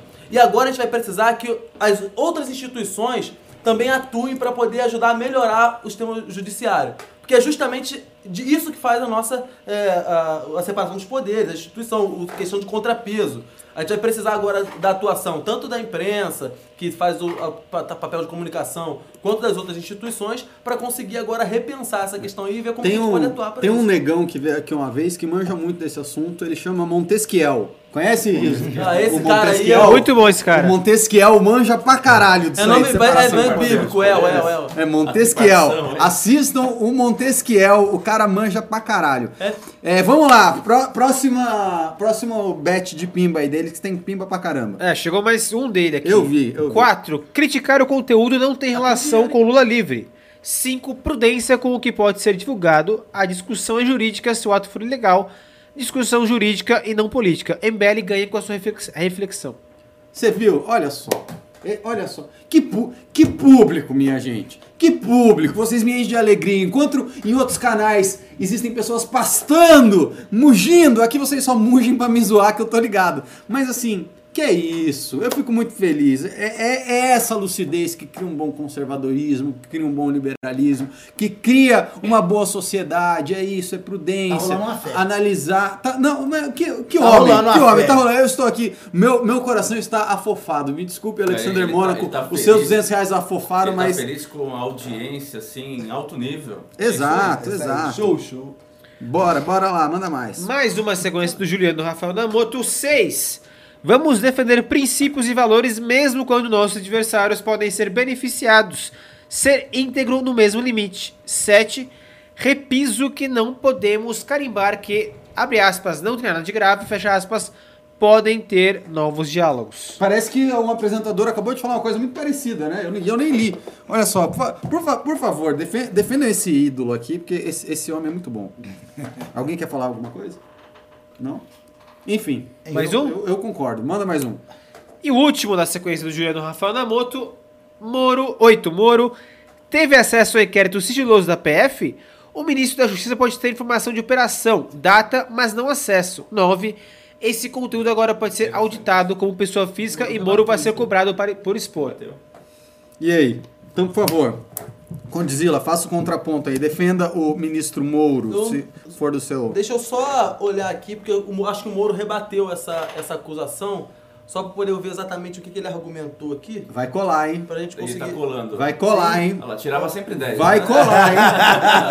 Ao, vi- assim, eu vou, eu vou a tia, atualizar, pô. a o cara tia- fez um tia Twitter há vai- 10 minutos. a tia pô. vai ficar puta, Não, hein? não, mas isso é justamente uma das pautas. Aqui é a questão da OAB, que fez o presidente da OAB, que é o Felipe Santa Cruz, ele fez é, uma crítica pesada contra o Moro na questão de que ele teria obtido informações que fazem parte de um inquérito da Polícia Federal e na qual ele já utilizou essas informações que ele não deveria, segundo o presidente da OAB, ter acesso, já para ligar para os envolvidos, ligou para o Toffoli, ligou para o presidente da Câmara dos Deputados, ligou para o Jair Bolsonaro, ligou, ligou para uma série de pessoas aí que, teoricamente, estavam lá no, no, no bojo de que ele teve ac- acesso à informação. E segundo a crítica da OAB, ele não deveria. A OAB falou que ele está se comportando como chefe de quadrilha. Foi a palavra. Foi a palavra. Os, os caras também avacalham. Ah, OAB, não tem credibilidade OAB, pelo amor de Deus. Não, claro que não. Claro que não tem credibilidade, mas isso, isso foi devido ao fato de que o Moro, teoricamente, teria usado informações que ele não deveria ter em mãos, ele estava usando o próprio cargo que ele assume hoje para obtê-las e utilizá-las, torná-las públicas. Colombo, a UOL publicou. Ministro do STF, Moro não devia ter lista de hackeados, se a ação é sigilosa. Abre aspas para Moro. Vamos explicar para o UOL, já que insiste em falsos escândalos. As centenas de vítimas do hackeamento ilegal, tão celebrado pelo UOL, têm o direito de saber que foram vítimas. Só estão sendo comunicadas. Não tenho lista, só estou comunicando alguns. Como é que ele tá comunicando? Essa resposta do Moro para mim foi Como- muito como- esquisita. Va- Vamos lá, se, se as Se ele pessoas. não tem lista de hackeado, como que ele tá entrando em contato com as pessoas? Por exemplo, o Kim Kataguiri foi hackeado. Ele não foi comunicado que ele foi hackeado por nenhum órgão de justiça. Não foi. Ele foi hackeado e não foi comunicado. É, não Como- tem- ele não tem como saber antes. Ele só poderia falar para as pessoas que já saíram na mídia. Exa- Tá estranho isso aí. É, tá isso. Tá, tá estranho. Enfim, temos um advogado aqui. se- É, em quiser relação, dar uma. é, em relação à questão da, do, do Felipe Santa Cruz, da questão da OAB, é, na semana retrasada, na semana passada, eu fiz um vídeo abordando esse assunto, é, sobre a questão aí da, da, da a OAB ser um braço direito da esquerda operando, É, beleza. é, é, operando aí, é é, é, é. E, e, bom, eu quero voltar um pouquinho antes. Eu quero voltar na questão do PL aí, do projeto de lei que visa aí tirar a contribuição, é, regular, é, é, resolver essa questão de, regular, de, de, de contribuição compulsória para entidades de classe, como a OAB. Eu falei, inclusive, lá no meu vídeo que, é, eu não sei se você sabe, a OAB, se você não pagar anuidade, seu nome vai para o SPC Serasa. Sério? Sério, o meu, o meu está. O meu está. Eu tirei, paguei, fiz um parcelamento. Fiquei devendo cinco unidades. Cinco pau que tava lá, quase cinco pau. Fui lá, fiz o parcelamento, vim pagando, vim pagando, parei de pagar o meu nome lá. Se for consultar meu CPF, Tu é um caloteiro da OAB, é da isso? OAB. Então, e, e- e a gente entende o seguinte, a entidade de classe, É, ela tem que sobreviver. E é importante que ela exista, não, não é, é, é, é como um braço direito da esquerda, mas é importante que a entidade exista. Agora, número um, o cara tem que pagar pelo serviço que utiliza. Se eu for lá utilizar, eu vou lá, uma folha de papel, pá. Aí o ônibus do OAB, eu pago por serviço, mas não ser obrigado a pagar por um serviço que eu não uso e ainda assim eu tenho o nome negativado se eu não pagar por esse serviço. Então a OAB ela se comporta. Agora, a OAB ela se comporta de duas maneiras. Por exemplo, é, em 2013, a OAB, em 2013, em 2016, é, a OAB se posicionou completamente ao contrário em relação a essa questão de, de escutas é, é, é, não autorizadas, em relação, no caso, Lula, que ela fala o seguinte: ah, peraí. Eu não poderia ter usado é, é, essa escuta que Devido acabou flagrando legal. os advogados. Exatamente. Ela não poderia ter feito porque isso é ilegal. As escutas são ilegais e não podem ser utilizadas. Hoje, em relação já ao Intercept, ela fala, são ilegais, mas pode ser utilizada. Por quê? Para atacar a Operação La- Lava Jato.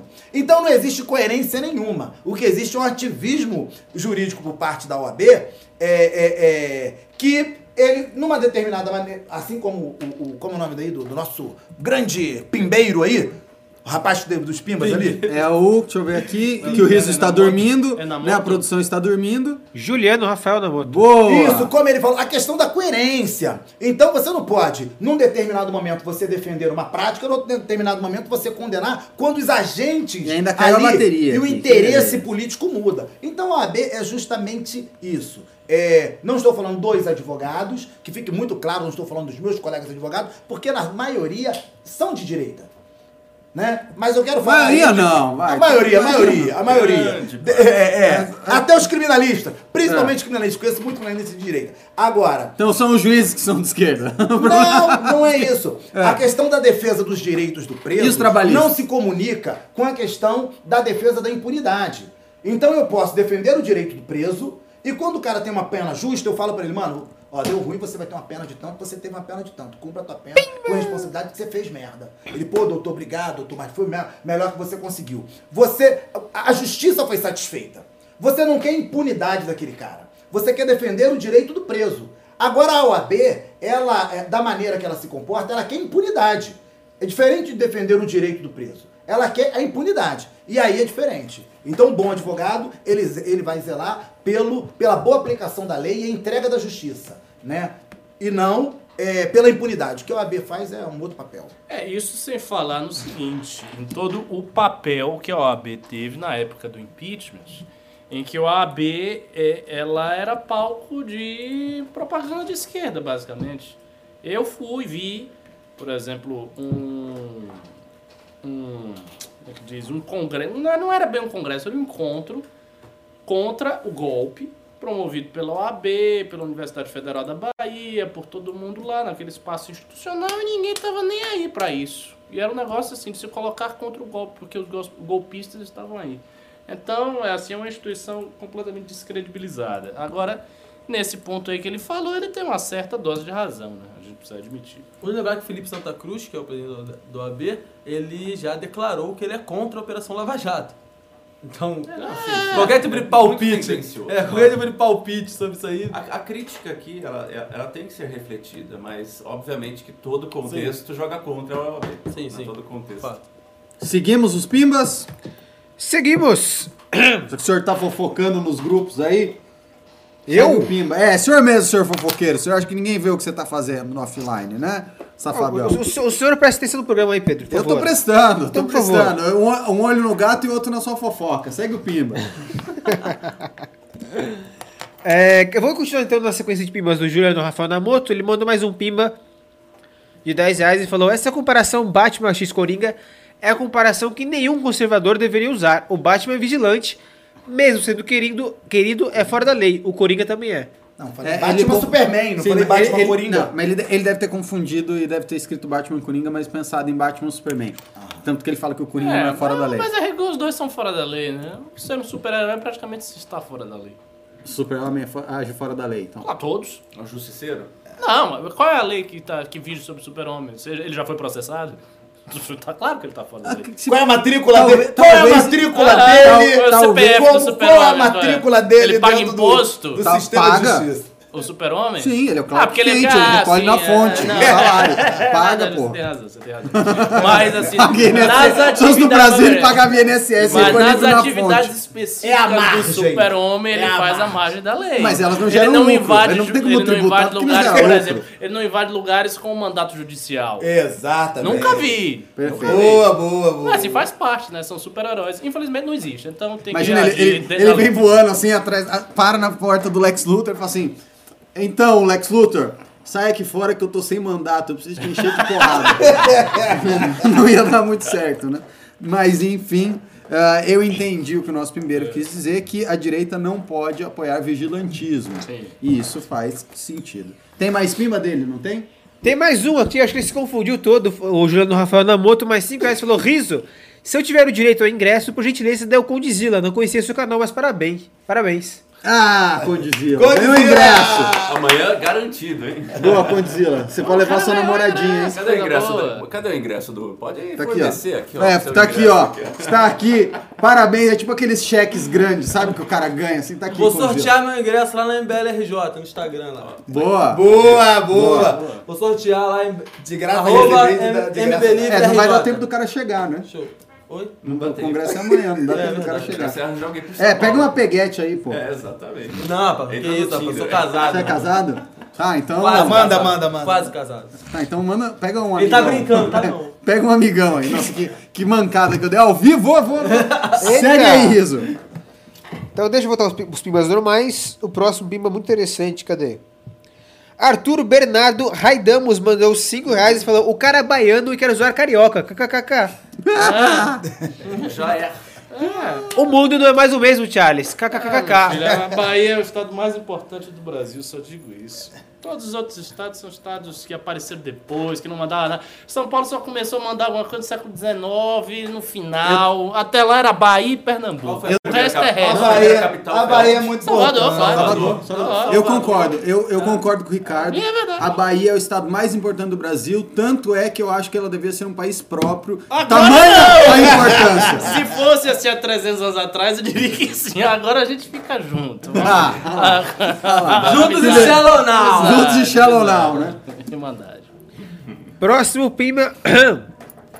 ah, a, continuação do pimba do Arthur Bernardo. Queria recomendar uma entrevista do Deiro na MTV. Irreconhecível. KKKK.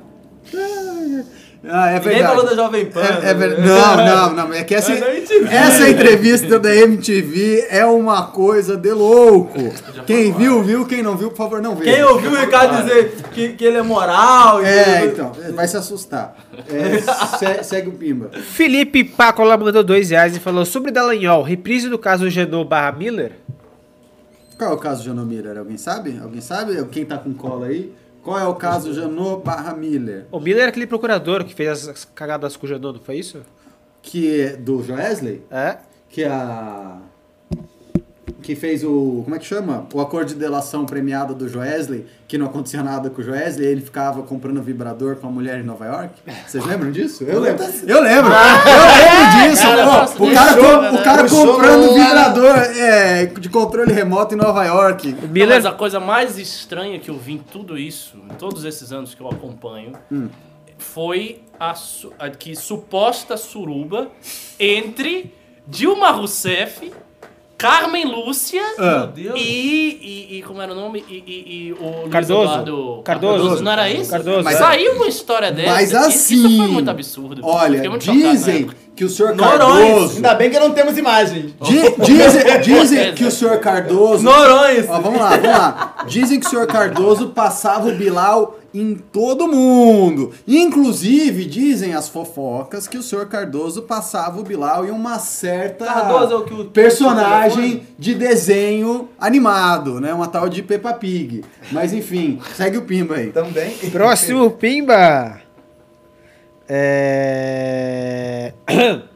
Daniel Souza mandou 18,90 e falou: Mandei uma, mensagem a você... Mandei uma mensagem a vocês no Twitter. Agradeço se puderem responder. Meu usuário é arroba DHTS0.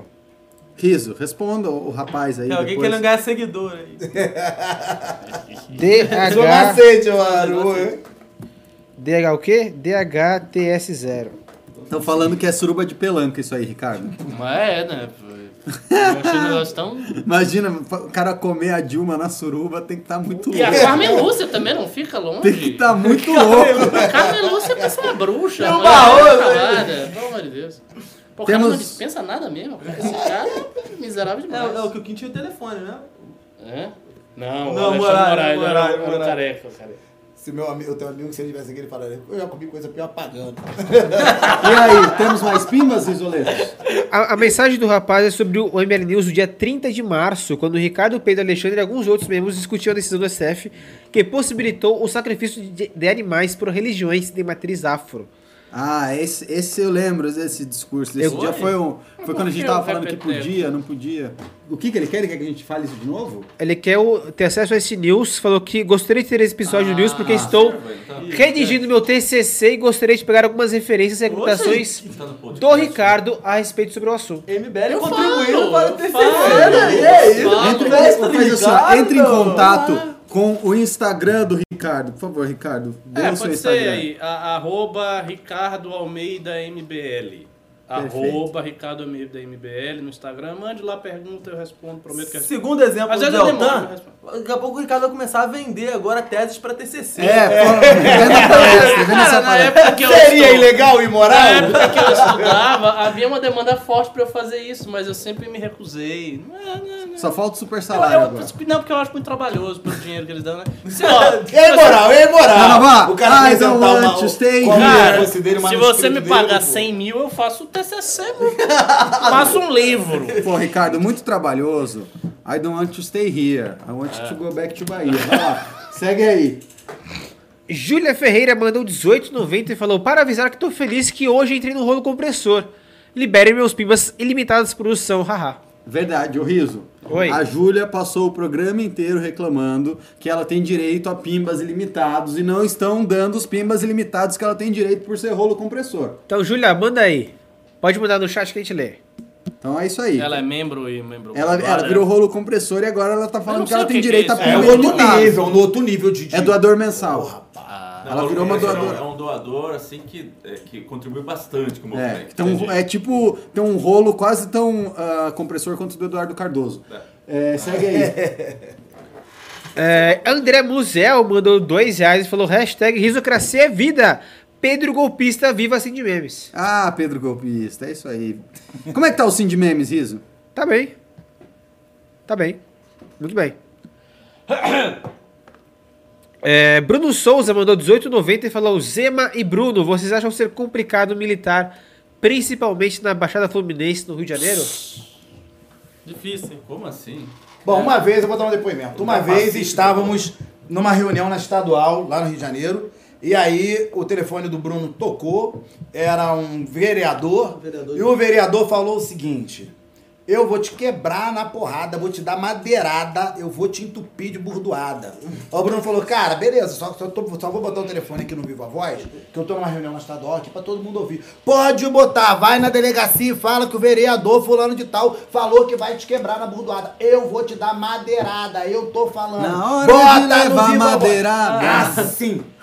Justificativa. Nós se vê por aí. Justifica- Por que, que esse cara Por fez isso? Porque ele disse lá que a reforma da Previdência ia é, penalizar os mais pobres e tal. Tinha um montão de erro de português, inclusive, na legenda da, da, da imagem dele. Eu, educadamente, sabe? Eu, como co- na época era coordenador de São João de Meriti, da minha cidade, fui lá, né? Não vou deixar alguém falar contra a reforma da Previdência. Os aposentados da minha cidade, só pra lembrar aqui, doutor João Ferreira Neto, prefeito, oito meses de salário atrasado que cada previdência quebrada. E ele não gostou, simplesmente eu fiz a crítica a ele lá, da fake news do, do vereador.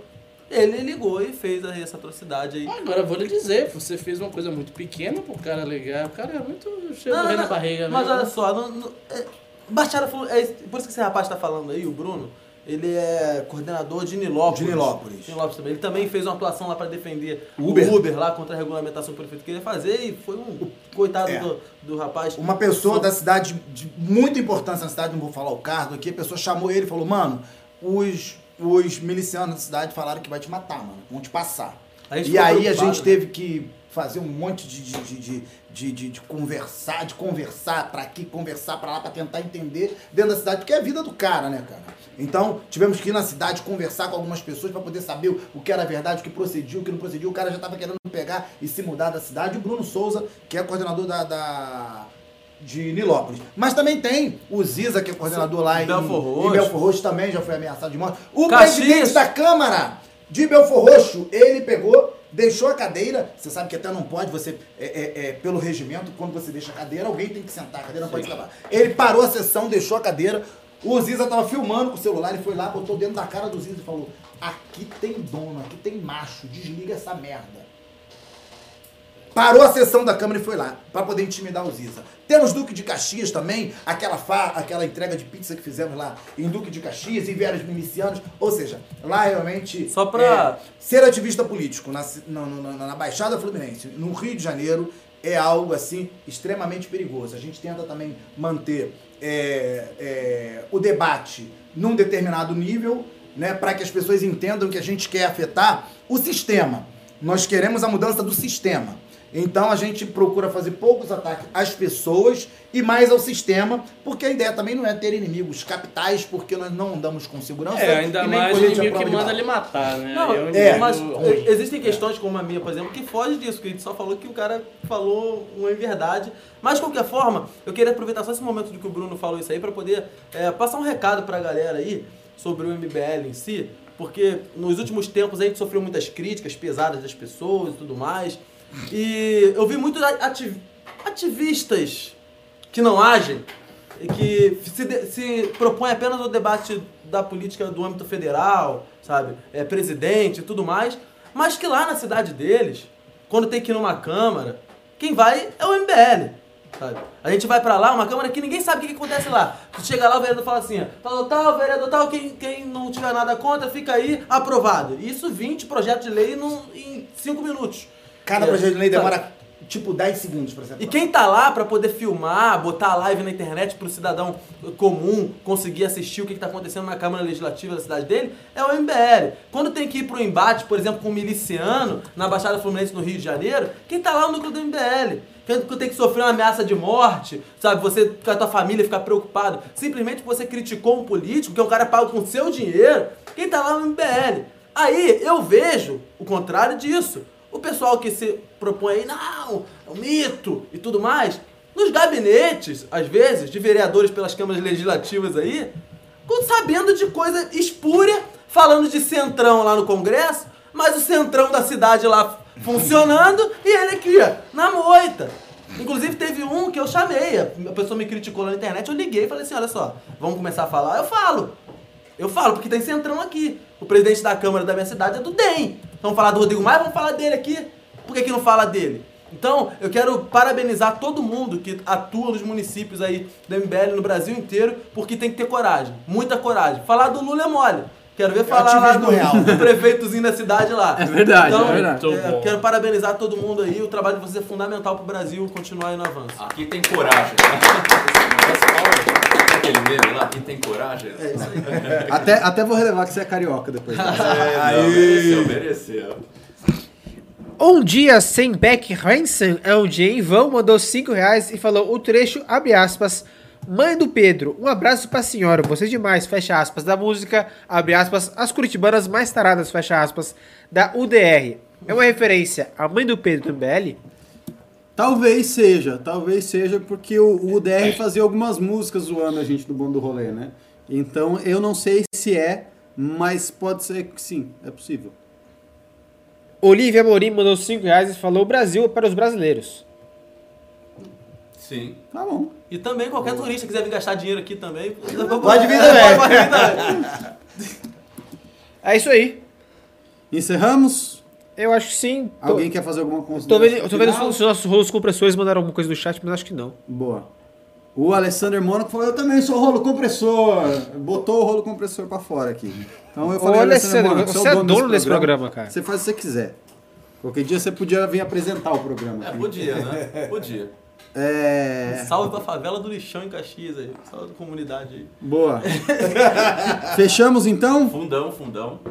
É, tem, tem um cara aqui, o maior do mundo, falando pra você, Zé, pra você, Bruno, darem uma ajuda lá no MBL Petrópolis. Pra vocês darem um carinho Não, lá não, que ele tá pedindo Não, o que ajuda. acontece é o coordenador lá foi, foi em Petrópolis, o coordenador sofreu um acidente de carro e ficou. Eita. Aí acabou que o trabalho deu uma paradinha lá, mas porque foi um caso Tá, de. tá Cidade bom. Imperial. Mas ele tá bem. Sim, sim, Tá bem, tá bem, tá bem. O núcleo já, já tá voltando a Bacana. Então tá aí, maior do mundo. Não, a tá gente tem que atendido. falar também da. do. Como que é? Diga não? A turma do fundão. Diga não a todos. Boa! E a turma é grande, A hein? turma do fundão. A turma do fundão é É o nosso grande. slogan. tem Vem cá, que. Por favor, por favor, jovem da Previdência, Ah, bote, bote seu pijama. Eu levanto a bola. Bote seu a pijama. Vou até é, a bolsa aqui. chacoalha, chacoalha a gota e manda ver. Hora do merchan. Não, Vem, se- não, vem é cá. o seguinte, é o seguinte, o Bruno Sabe, Cristo sabe. aqui, ele falou muito bem, é, ser membro do MBL não é fácil, e ser membro do MBL é não parar trabalhar. E, e a gente tem mais uma missão importante aqui no Brasil. A gente tem um grupelho de, de pessoas, de deputados lá em Brasília, que estão querendo aumentar o fundo eleitoral, que hoje está na ordem de 1,7 bilhão de reais, ou seja, esse dinheiro que é utilizado para campanha política, eles querem aumentar esse fundo em 2 bilhões, eles querem que vá para 3,7 bilhões de reais. O que é um escárnio, é uma patifaria, é um descalabro, porque o dinheiro que, que é pago pelos contribuintes, por- pelos pagadores de impostos, como a Margaret Thatcher gostava de falar, não é para ser utilizado em campanha política de nenhum candidato, de nenhum candidato. Esse- os dinheiros dos impostos tá aí para custear serviços essenciais. E a gente sabe que no Brasil a gente tem falhas grotescas de infraestrutura. Mais da metade da população do Brasil, por exemplo, não tem acesso. Olá, Sig, tudo bem? Fica, fica, fica. Mais da metade da população do Brasil, por exemplo, não tem acesso à, à rede de esgoto. Então, Mas pa- tem acesso a santinho de político agora. então, o que, que com o cara vai fazer com o santinho de político? Ninguém quer que, ninguém quer que 3,7 bilhões de reais saiam dos bolsos dos pagadores de impostos e sejam convertidos em santinho de Pra jogar no político chão e depois falar do meio e ambiente. ainda. normalmente de político picareta. Normalmente de político picareta, porque são os maiores beneficiados, na verdade, pelo fundão que é direcionado pela própria legenda. Então, todo brasileiro tem que se indignar. A gente tem uma campanha. E se você quer ajudar, fazer parte da campanha, tem duas maneiras. Ou sair nas ruas pra gente, com- junto com o grupo do MBL, junto com demais grupos que estão se manifestando, para se posicionar contra e cobrar os vereadores para se posicionarem contra o fundão, os prefeitos, os pré-candidatos a prefeito, pressionar os deputados lá em Brasília, porque o MBL vai fazer tudo isso. Vai fazer tudo isso, vai chegar lá em Brasília, vai ter uma grande caravana e para custear toda essa operação de grande relevância, a gente precisa de ajuda. Ajuda humana ou, se você puder, ajuda monetária. A gente precisa.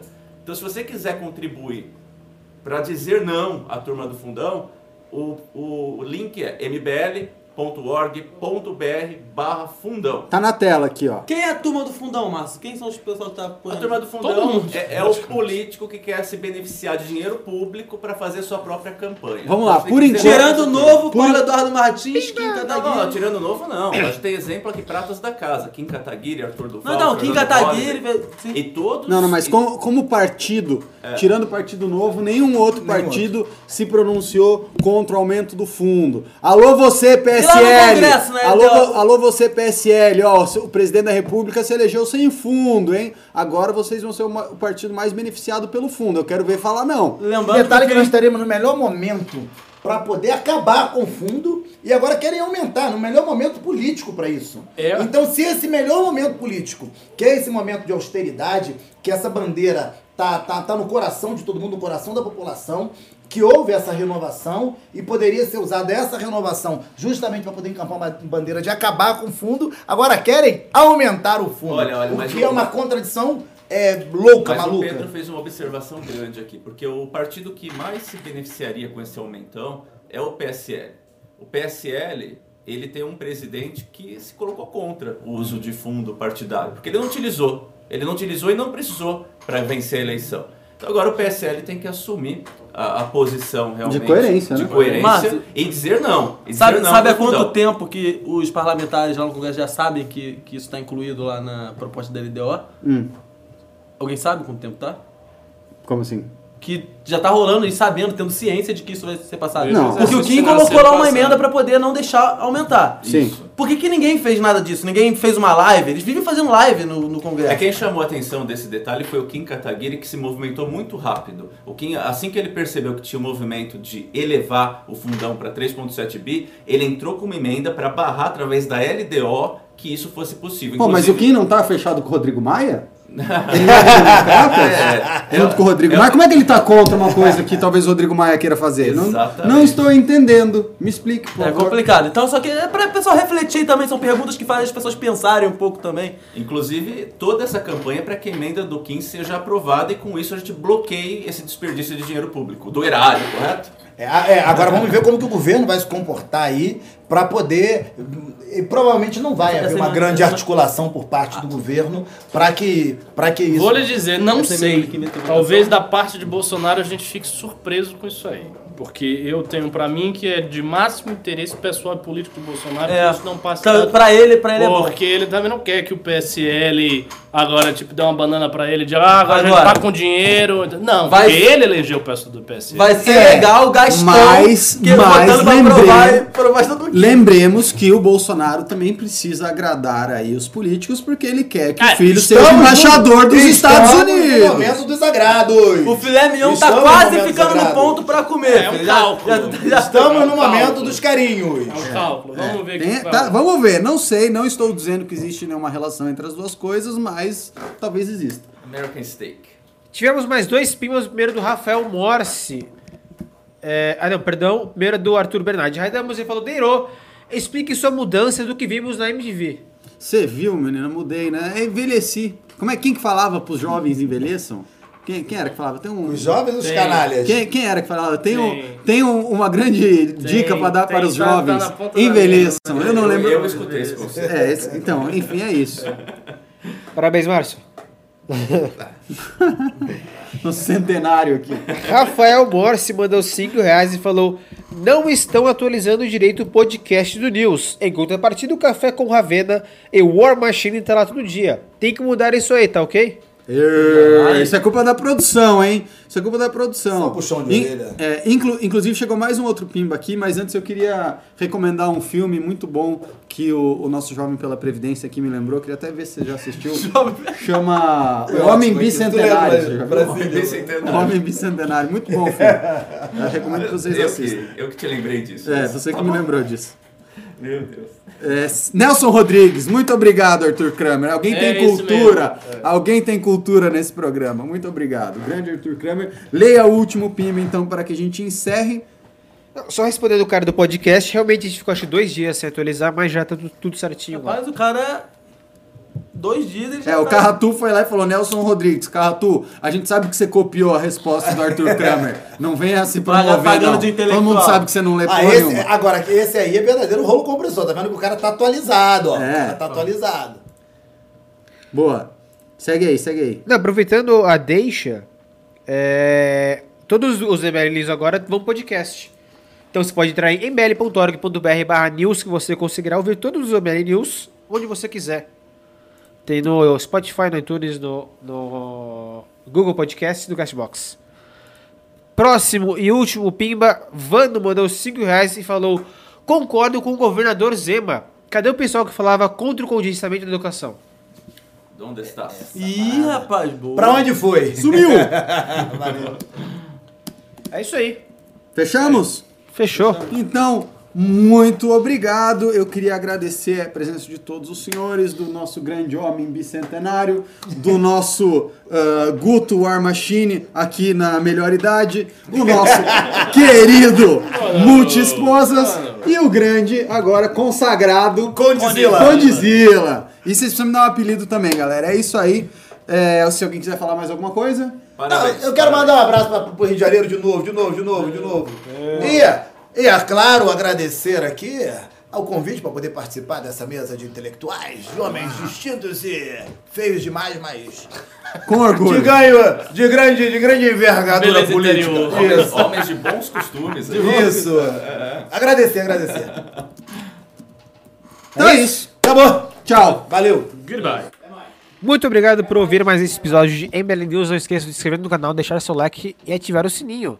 MBL News também agora é podcast. Você entra em mbl.org.br barra news e você pode ouvir o podcast. O Rafael Morse mandou um salve para os meus conterrâneos do RJ, Chupa São Paulo. Rafael Morse, porra, velho. Enfim, mbl.org.br barra news que você ouve o MBL News em forma de podcast no iTunes, no Sound, no, perdão, SoundCloud não, iTunes, Pod- Spotify, Google Podcast, Castbox, SoundCloud muito caro, infelizmente não conseguimos ter. Amanhã tem congresso do MBL São Paulo, últimos ingressos, mbl.org.br barra congresso SP, será ali no CREA, é isso? Será no CREA. E você que está aqui em São Paulo, não deixa de participar. Então entra lá, mbl.org.br barra congresso SP. Últimos ingressos, vai ser um dia aí espetacular e você vai poder acessar todos que estão na mesa do News, todos os líderes do MBL e lideranças políticas eh, de vários partidos aí e economistas, filósofos. Um- vai ser um grande dia. É isso aí, grande dia. Valeu, Arthur Crame, sextou. Salve pro Meli Franca, valeu, Bruno Renato Assis. Ah, ah, ah, salve Caxias, São João de Meriti, Nova Iguaçu. Sem São Paulo tem Brasil, ô louco. Salve pro Meli. Ô, Meli São José dos Campos, minha querida terra natal. Ô louco. Foca o riso, pera aí, deixa eu pegar a câmera.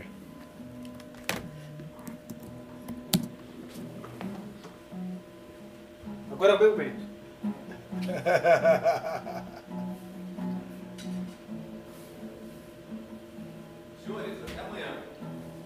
Mano, eu, eu só. Eu não preciso de Ô, Márcio, Márcio, o, o notebook. Fica- eu tenho que levar? Sério? Então tá bom. Aquele ali? É, foi o Dorés que falou. Tá. Fala, turminha, olha que bela camisa minha. De São Paulo Futebol Clube? A minha? É. Não, a minha é do, do Temer, cara. Sabia que o Temer faz, gol, faz golfe? Golfista. Ah, tô vendo aqui. Muito boa a camisa. Ninguém não, pra poder dar uma zoada aí, não? O O Carratu deve estar acompanhando aqui. ó. Você pode mandar um. Tá Alô, turminha. Salve pro Natal. É isso aqui que eu tenho que levar? Isso. Cabos também? Cabos também, pra carregar. Valeu, falou. Pera aí, deixa eu pegar o de trás aqui. Ai, ai.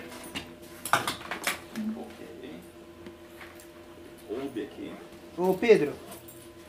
Tira esse cabo que for. Alô, Vitor do MBL. É esse, é, do- é esse, tá aqui. Esse, Eu tô, eu tô. É, do Note. Valeu. Consigo. Não, pode deixar. Eu tô pegando. Eu tô. Tá. Não, eu tô pegando o carregador, computador. Onde compra essa camisa? Eu comprei essa camisa na Rua Augusta, Beleza, olha só, valeu, onde estive. Lugar perigoso. Mas, pô, compra a camisa do MBL, da loja.mbl.org.br. Hashtag risocracia. Bela peita, obrigado. é, agora é hora do cafezinho. É, tchau, Beatriz. Boa noite, meus lindos. Salve pro Juliano Rafael Namoto. Foca o riso, estou focado, eu acho. Tem alguém aqui ainda? Estou meio gripado, cara. Estou meio gripado mesmo. Salve pra João Pessoa na Paraíba. Já estive aí. Bem legal a cidade. Será que o Neymar fecha com o Barça? Cara, eu não estou acompanhando futebol. Eu acompanhava bastante antes, mas aos 4 anos eu mudei a, a SPN pela TV Câmara. Nossa, todo mundo com gripe agora, Júlia? Pelo amor de Deus. Sig, vem cá. Vem cá. Sobe aqui. Aqui, ó. Vem. Vem, Sig. Vem, Sig. Aqui, vem. Sig, aqui, ó. Vem. Isso. Fala com o pessoal aí, vai. Coitado.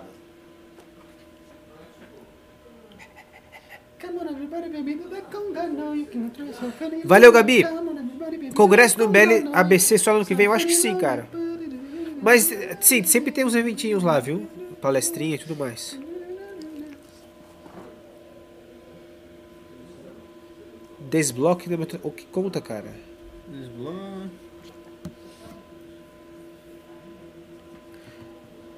E aí, gostaram da minha apresentação? Foi bem? Tô- O que, que você achou, Riso? Você que tem um, um papel crítico aí. Segurei a onda. Gostei. Gostou? Já sou o melhor apresentador ou ainda tem alguém melhor? Ixi. Eu não vou me dispor com meus colegas. Hora da verdade aqui, hein? Então, pergunto para vocês, audiência. Já sou o melhor apresentador ou tem alguém melhor? Ou preciso, que, ah, e aonde eu preciso melhorar? Vamos lá. E ninguém respondeu. Muito bom host, muito obrigado. TV Cam, Pedro, você é contra o voto distrital também? Não sou, eu sou a favor do distrital misto. Eu acho que ah, existem coisas boas e ruins nos dois sistemas, então ter um sistema híbrido para mim é o que faz mais sentido. Mandou bem como host, muito obrigado, sou top. Ah, ótimo, muito obrigado, vocês são os queridos. Melhor que o Ravena, ruá, mudaram o estilo do áudio. Nilópolis, todos são bons. Ah, que pelo amor de Deus, aí não dá, né? É, eu sou um bom host, muito obrigado, Daniel Guimarães. Espero que vocês tenham se divertido. Eu me diverti muito fazendo o programa hoje e botando apelido nos outros. Ducado do rolê, ah lá, Arthur Kramer, grande Arthur Kramer. Volta Ravena, temos um fã do Ravena aqui, Paulo Henrique Gonçalves. Eu gosto muito das piadas do Ravena, eu acho que ele tem um timing muito bom para as piadas. Eu faço umas piadas de tiozão assim, mas o timing do Ravena é muito bom. Pedro é o melhor masculino, Fran é melhor. Ah, vai mugir pra lá, Matheus Rodrigues. É, tem que ler o WhatsApp, mano. Puta, é verdade, Neto. Você me mandou um WhatsApp, né? Eu li, mas não consegui falar. Era divulgando aí o congresso de Belém do Pará, era isso que você tinha me pedido? O pior é o Renato. Não, isso, isso todo mundo já sabe. É, muito bom, muito obrigado, Alice. E é isso, galerinha. Eu vou levar a Sig pra casa, ah, que ela tá cansada, ficou o dia inteiro no escritório, né, Sigmundo? E um beijo. Mua. Não, vou, nem, nem não vou pegar você, não. Eu sei, eu sei que você não vai vir. A gente mantém É amanhã? uma distância respeitosa. Vou, claro. Eu vou, eu vou mediar o painel lá do. E vou com minha esposa e minha filha. Oba! Vai ser todo Que bom, mundo. que bom. Isso é legal. Aí eu vou mediar, mas eu acho que eu vou sair cedo. Tipo, depois de eu mediar eu vou sair. Porque Ah, com bebê criança assim, pequena, tá sim, sim. fica muito- Falou, turminha. Sextou. Vou final de semana pra todo mundo.